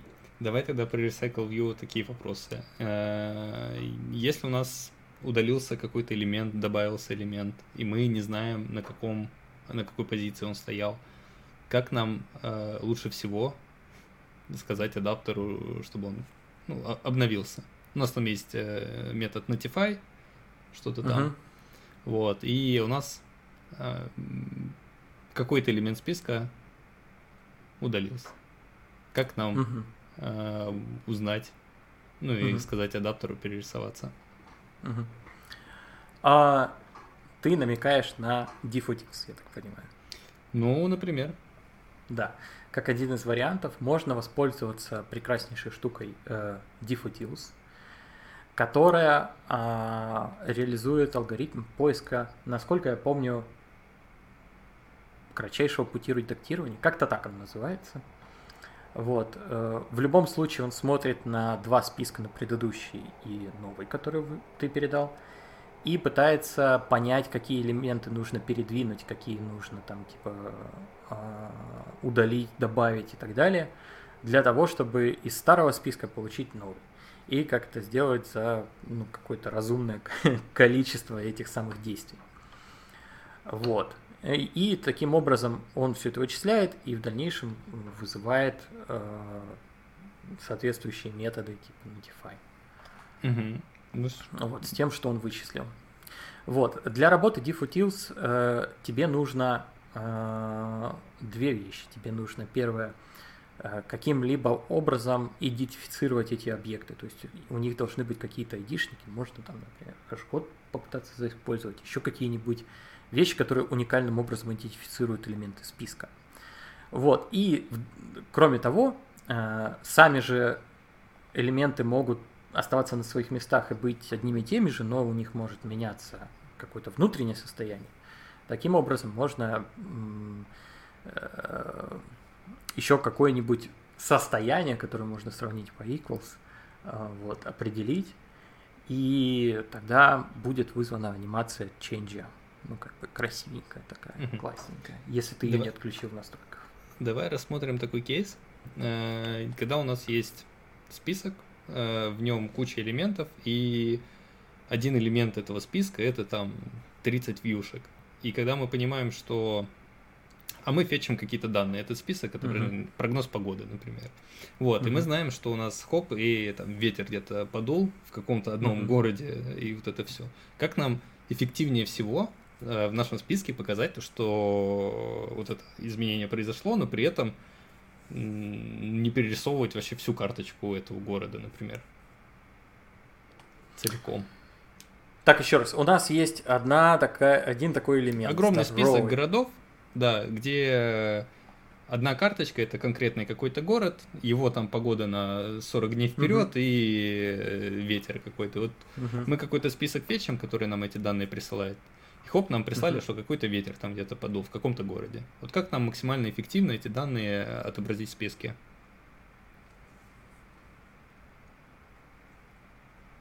Так, я, я не, не очень понимаю на самом деле вопроса. Э, в том плане, okay. что эффектив, максимально эффективно об, отобразить изменение одной какой-то э, ну, под да, смотри, этой здоровой вьюшки, которая является элементом да, этого списка. Ты в целом описал в любом случае вариант, когда мы берем через дефутил, считаем э, угу. позицию там этого города и берем и перерисовываем всю карточку города. А там 40 угу. вьюшек, я не знаю. А как нам вот угу. взять и перерисовать только одну эту вьюшку? Ну, в таком случае у нас, э, если измен... ну, если айдишник стабилен, но изменился контент, у нас есть некоторый callback, насколько я помню. Честно говоря, это уже давным-давно у нас замазано все делегейт адаптерами, и я уже не помню, что там конкретно вызывается, но в любом случае есть некоторый э, callback, по которому ты можешь заново забандить эту э, здоровую свою вьюшку, и уже внутри, типа, если ничего не изменилось, кроме вот этой вот вьюшки, ничего там не трогай, не перерисовывай, только вот здесь вот там смести, не знаю, там указатель ветра в какое-нибудь положение. Да, э, ну эта штука называется diffutil callback, э, ну он лежит uh-huh. внутри diffutil, и у него э, несколько методов. Может вспомнишь, не вспомнишь? Не, не вспомню, честно. Вот тут вот не вспомню, но кажется, там должен быть callback, соответственно, на то, что у нас элемент, наверное, удалился, добавился, нет? Не то совсем. Нет, тогда это не это то. Это callback за сравнение элементов. Uh-huh, Один uh-huh. называется are content the same, и второй ну, are item the same. Ну да, да. Один сравнивает по ссылке, другой по наполнению. Ну, по-моему, не только по ссылке, но потому, что ты ему, ну, типа, покажешь. Uh, ну, поэтому их там два. Один да, по ссылке.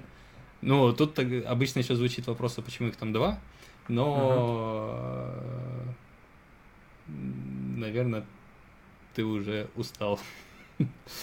Ну, и я же, по-моему, э, сказал, что, ну, типа, если по ссылке они равны, то это, то нам не нужно пересоздавать, э, по-моему, вьюшку в сейчас. Там чуть тяжелее. Э, мы сначала прогоняем каждый да, список, да, проверяем, что да, они да, по ссылке равны, не равны. Угу. Вот. Дальше, если мы поняли, что по ссылке не равны, например, то дальше мы можем сравнить контент. Вот. Но, угу. тем не менее, у нас есть э, два абсолютно разных метода. Почему нам всегда не проверять по контенту? Угу. Вот. А, ну, потому что так быстрее. Потому что по ссылке проверять быстрее, очевидно, нет? Ну, да, ну... Ну, ладно, да, на самом деле это и есть как бы часть ответа, потому что анимации в таких штуках, они юзают один метод, который просто сравнивает по ссылке, они как бы сразу понимают, а, поменялось что-то или нет. Вот, а, в целом у меня, по сути, все. А, ну, есть секция на такие общие вопросы, где можно было бы как раз про MBI Матчи. поболтать и так далее. Но тут дело в том, что я понимаю, что ты MBI ответишь, поэтому, поэтому на самом деле можно э, подзаканчивать. Ну и да, на Java. Но обычно Java сопровождает какими-то э, задачами конкретными, вот, а мы, как uh-huh. договорились, сегодня просто общаемся, вот. Поэтому на этом, пожалуй, все. А, по поводу конкуренции а, в чате, поскольку вижу, спрашивают, могу ответить, что, опять же, конкуренция очень хорошо спрашивается в рамках задач, опять же, когда есть конкретные какие-то примеры э, и так далее. Вот.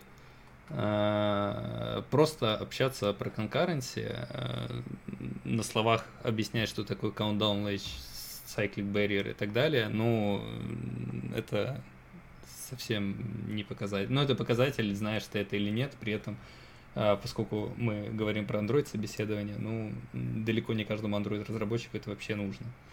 Вот. Я обещал дать мне фидбэк по второй части. Ну да, и третья часть это должны были быть твои вопросы ко мне. Uh-huh. А, если что, можешь задавать. Вот. А, сейчас я только легкую ремарку по второй части, и уже тогда к моему фидбэку перейдем.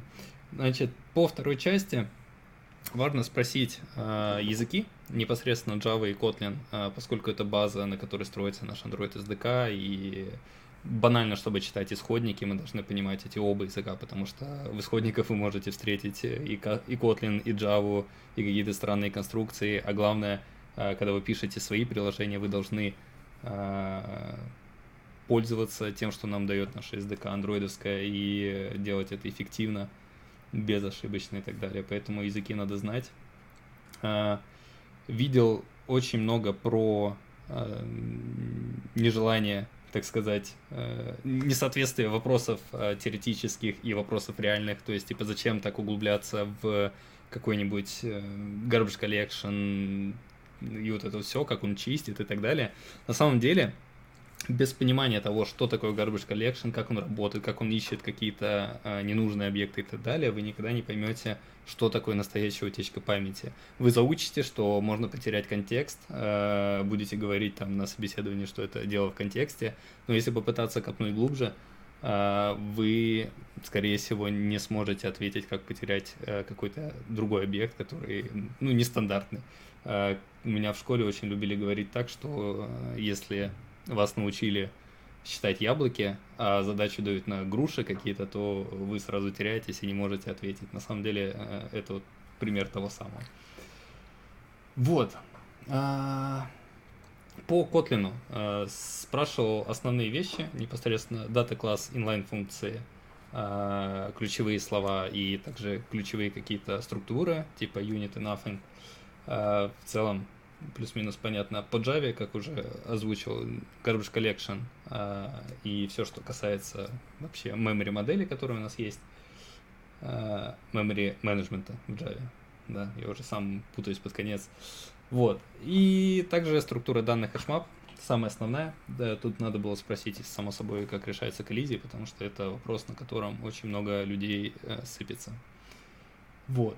Э, собственно, все. Про Android э, успели зацепить немножко основные компоненты. Э, проговорили отвлеченный вопрос про контекст, в чем его разница, какие есть приоритеты процессов.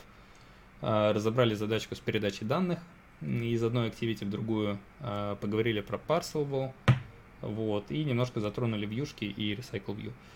В целом, это, по сути, пример настоящего собеседования, которое я проводил в революте в том же, в том числе.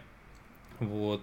А обычно у нас это проводили два человека, потому что даже одному собеседующему иногда тяжело, замыливается, плюс это добавляет больше субъективности к оценке, которую интервьюер дает человеку, поэтому все-таки лучше, когда два человека а, задают вопросы, которые им интересны, и принимают решение уже а, как бы отделенно друг от друга, а потом это решение мерджится и, соответственно, приходит к какому-то итогу. Вот. Ну, все. А, получается, а, третья часть на настоящем собеседовании, это часть там, где Миша а, должен задавать вопросы мне, э, там обычно вопросы про компанию и так далее. Вот, но я не знаю, тут как Кирилл скажет, будем мы это помещать на стрим или нет. Вот.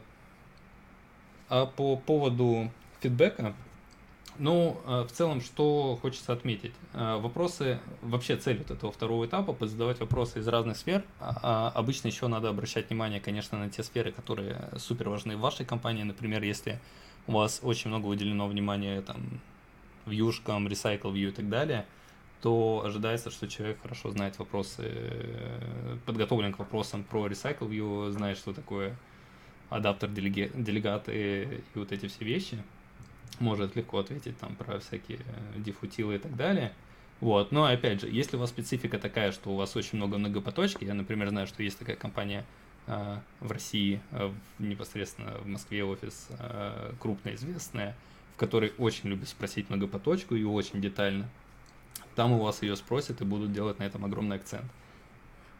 В реальности в большинстве компаний многопоточка на уровне, а, как выставлять семафоры и так далее, ну, редко пригождается в компаниях и вообще нужны эти знания. Поэтому а, вопросы из разных э, сфер, э, на разные темы. И, безусловно, Мишу мы готовы брать на сеньора. Кто бы что в чате, там я видел разные абсолютно комментарии. Вот. По поводу ошибочек, но э, можем по порядку. Вот. Меня что-то это одного тут оставили и как-то неловко, неуютно. Верните, вот. пускай мне скажет все мои ошибки в лицо. Можно так. В общем, а, я пропущу, что было правильно, вот, и я буду говорить, что неправильно, но это вовсе не значит, что что-то плохо, потому что, как я уже сказал, мы готовы принимать там на сеньора и так далее. Я оцениваю, я, если бы я принимал решение, то в целом бы я оценивал это как сеньорный уровень а, с легким а, таким, как сказать, а, допущением того, что Recycle View был отвечен недостаточно хорошо, но э, сейчас поясню, почему типа принимается так. Вот. А, значит, первая ошибочка была, э, это может запутался, может нет, что у нас память делится на кучу и стек, и ты сказал, что стек функции. Э, не знаю, намеренно, не намеренно ты так сказал, но должен быть стек э, потока. Вот. А туда уже mm-hmm. могут помещаться вызовы функций в него. Ну, mm-hmm. просто это достаточно серьезная, может ну, быть. Ну да, я, я имел в виду скорее стек фрейм текущий, потому что я имел в виду, ну, разговаривал про локальные переменные в тот момент. Окей. А, далее, по поводу GC рутов. Ты назвал все, но вот этот вот root main, я не знаю, откуда он пошел. Э, очень часто на собеседованиях слышу про то, что application класс это типа GC root или main класс GC root и так далее. Э, это не GC root, это поток, который зашел в эту функцию. Это ни, никоим образом не связано с тем. А вот новые треды, да, ты их назвал, в том числе тот, который создал твое приложение, э, ну, короче, поток, это и есть тот GC root. Вот. А, значит, что еще? Ну да, про дата класс там непонятки с наследованием были, ну да, пришли к тому, что наследоваться само собой нельзя. А, про nothing просто напомню. вот. Значит, э, самая ранняя инициализация, ты сказал, application on create, на самом деле э, контент провайдер чуть раньше стартует. Вот. Про передачу картинки, э, если коротко, uh-huh. если коротко, то ты как раз упомянул сегодня про ключевое слово transient, оно говорит, что исключить из сериализации. И в чате я видел классный коммент про то, что ограничение на самом деле оно не на bundle сам, а на IBinder, который через себя этот bundle будет пропускать в случае какого-то межпроцессного взаимодействия и так далее. А так как мы выяснили, что при передаче данных мы иногда э, получаем ссылку на те же объекты, то мы можем целую картинку передать с помеченной как транзиент, вот, и вдобавок плюс ее куда-то прихранить. И получается так, что для идеального случая, супер эффективного и так далее, когда мы передаем картинку транзиентом, то мы без полной задержки получаем ссылку сразу на саму картинку без э, этапа ее сохранения. Он там где-то в фоне может проходить, нас это не волнует. Вот, но при этом всем э, в случае сериализации десериализации в этом поле ничего не будет. Вот, а, значит, про висы хейт а, от вьюшки я немножко вначале не понял, ты вроде как начал говорить, что просто берем проперти, меняем, вот, но потом ну, да. ты сказал, я вот по рамс, и да, в этом и суть. Э, для тех, кто вдруг не знал, висы хейт у вьюшек это read-only property, вы не можете туда сетить uh-huh. никакие данные, вот, и никакой request layout вас не спасет после этого, вот. Про list view а, какая штука. ListView на самом деле э, классный инструмент, который работает на все 100. Вот, э, при одном условии, если его использовать э, с паттерном ViewHolder. Вот, поскольку в ListView паттерн ViewHolder не был обязательным, люди городили очень много ошибок, проблем и так далее, что в дальнейшем привело к тому, что списки лагали, на каждый скролл э, списка у нас вызывался, если говорить вот на языке Recycle View, на каждый скролл мы вызывали onCreate и onBind. А для тех, кто, ну, все, наверное, понимают, что метод onCreate, он безумно тяжелый. Мы там надуваем вьюшку и все вот это вот дело. Вот. Поэтому, если ListView написать по-нормальному на ViewHolder паттерне, то э, на нем этих проблем нет. Но Recycle View все-таки существует в нашем мире, поскольку он нас принудительно заставил юзать этот паттерн. А также э, есть еще декораторы, анимации, дефьютилы, короче, много-много всего вот это. Вот. А, да, и почему-то я в самом конце это отметил, это было там где-то в середине про Serializable. Э, как раз э, тут такая фишка, Serializable-то поддерживает очень четко миграцию. Вот этот Serial uh-huh. UUID, это как раз и штука для поддержки миграции, условно. Вот. В то время как на Parcel был немножко потяжелее. Тут действительно надо руками как-то все это захендлить, и э, ну, очень легко можно ошибиться, так скажем. Вот. Но э, мы сейчас говорили про минусы, как я уже сказал в начале. Плюсов э, огромное количество, то есть на все вопросы остальные у меня в целом каких-то претензий нет. И ну, действительно по ответам, по тому, с чем я сталкивался на собеседованиях сам, в одном революте около 150 я их провел, разных типов, то есть там где-то скрининг, где-то э, двухчасовые полные. Вот, э, я навидался многого, вот, и могу сказать, сказать, что Миша молодец. Э, под конец немножко посыпался на Recycle View, но, опять же, как для интервьюера, я бы сделал для себя, ну, не делал бы на этом сильный акцент, потому что было видно, что под конец действительно человек устал, Э, и плюс э, вначале мы выяснили, что Миша последнее время работал там с билд-агентами, со всякими такими штуками. Ну, наверное, потерялся тот навык э, в южек, так сказать. Вот. Ну, не на кончиках пальцев. Вот. И, наверное, ну, единственный момент, опять же, я слышал, что в некоторых западных компаниях, по опыту там моих знакомых и так далее, бывает так, что в общем, тебя не прерывает собеседующий, и вот то, uh-huh. как ты отвечаешь, оно так и идет. Вот. В чем uh-huh. проблема того, как отвечаешь ты? Ты начинаешь супер развернуто. Опять же, возможно, это в силу того, что мы сегодня в онлайне, и ну, тут надо на публику поиграть, так сказать. Вот, поэтому хочется так развернуто, шуточкой, с юморцом и так далее. Вот. Э, в некоторых западных компаниях, я могу точно сказать, что эта штука работает именно так, интервьюер тоже откинется назад, такой, да, без проблем, отвечай, вы там веселитесь. Вот, ты ответишь на одну треть его вопросов, и фидбэк он тебе так и поставит, что за два часа ответили треть вопросов, поэтому, типа, реджект просто сразу. Вот, но это такое легкое замечание на будущее, что ну, на настоящем собеседовании надо быть серьезнее. Но, опять же, я говорю, здесь все понятно, как бы достаточно ясно. От меня все. Окей, спасибо за развернутый фидбэк. Вот, на самом деле про вопросы э, собеседующему, э, которые вот в конце интервью у тебя есть э, за, заветные 5 минут. А, тут на самом деле Практически те же самые вопросы, что э, Дима мне задал в начале. Э, меня чаще всего интересует, э, ну, давай я их просто проговорю без там, э, обговора, потому что уже почти два часа мы тут болтаемся. А, вот, меня прежде всего интересует, да, как э, устроены процессы разработки в команде, э, насколько широка э, моя ответственность как разработчика, потому что в некоторых компаниях э, есть там специально выделенная должность, там типа а аналитик, который разбирает все ТЗ по косточкам, и ты его делаешь. Вот. А, я бы а, еще узнал про устройство, вот практически как э, и ты про устройство, ну, как административное, где команды, как они между собой взаимодействуют.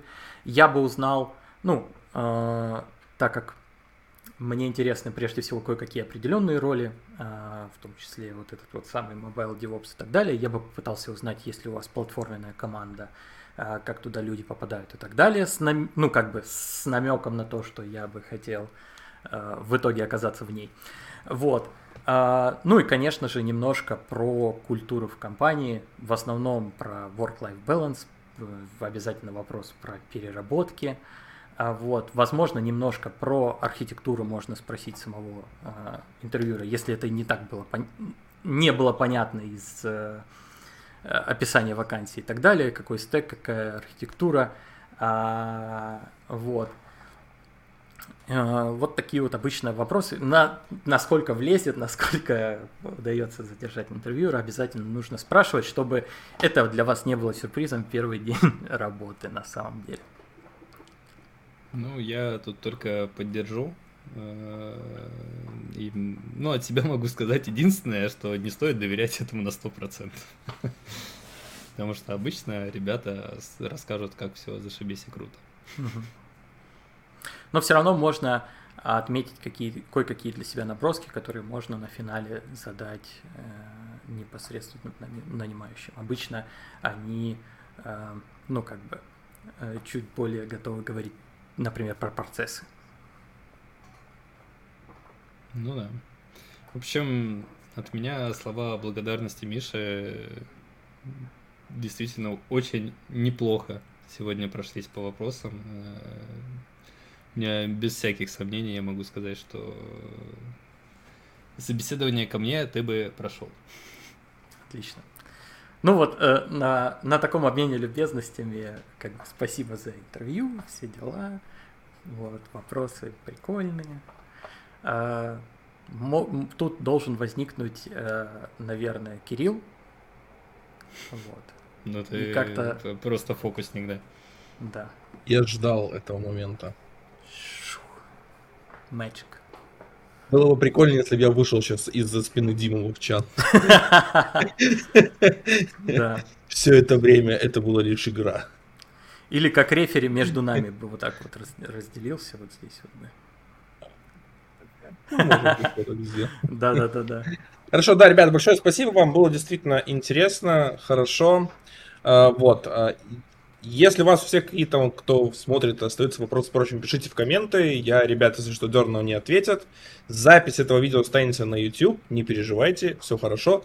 Если вам, кстати, хочется что-нибудь посмотреть свежего, хорошего, то на Бусти вышел выпуск новостей эксклюзивно только для патронов. Поэтому смотрите, ссылочку я в комментах тоже добавил. Ну и на этом, наверное, у нас на сегодня все. Пойдем отдыхать, набираться сил и да. запоминать то, как нужно проходить собес. Спасибо, что смотрели, ребят. Всем пока. Всем пока-пока.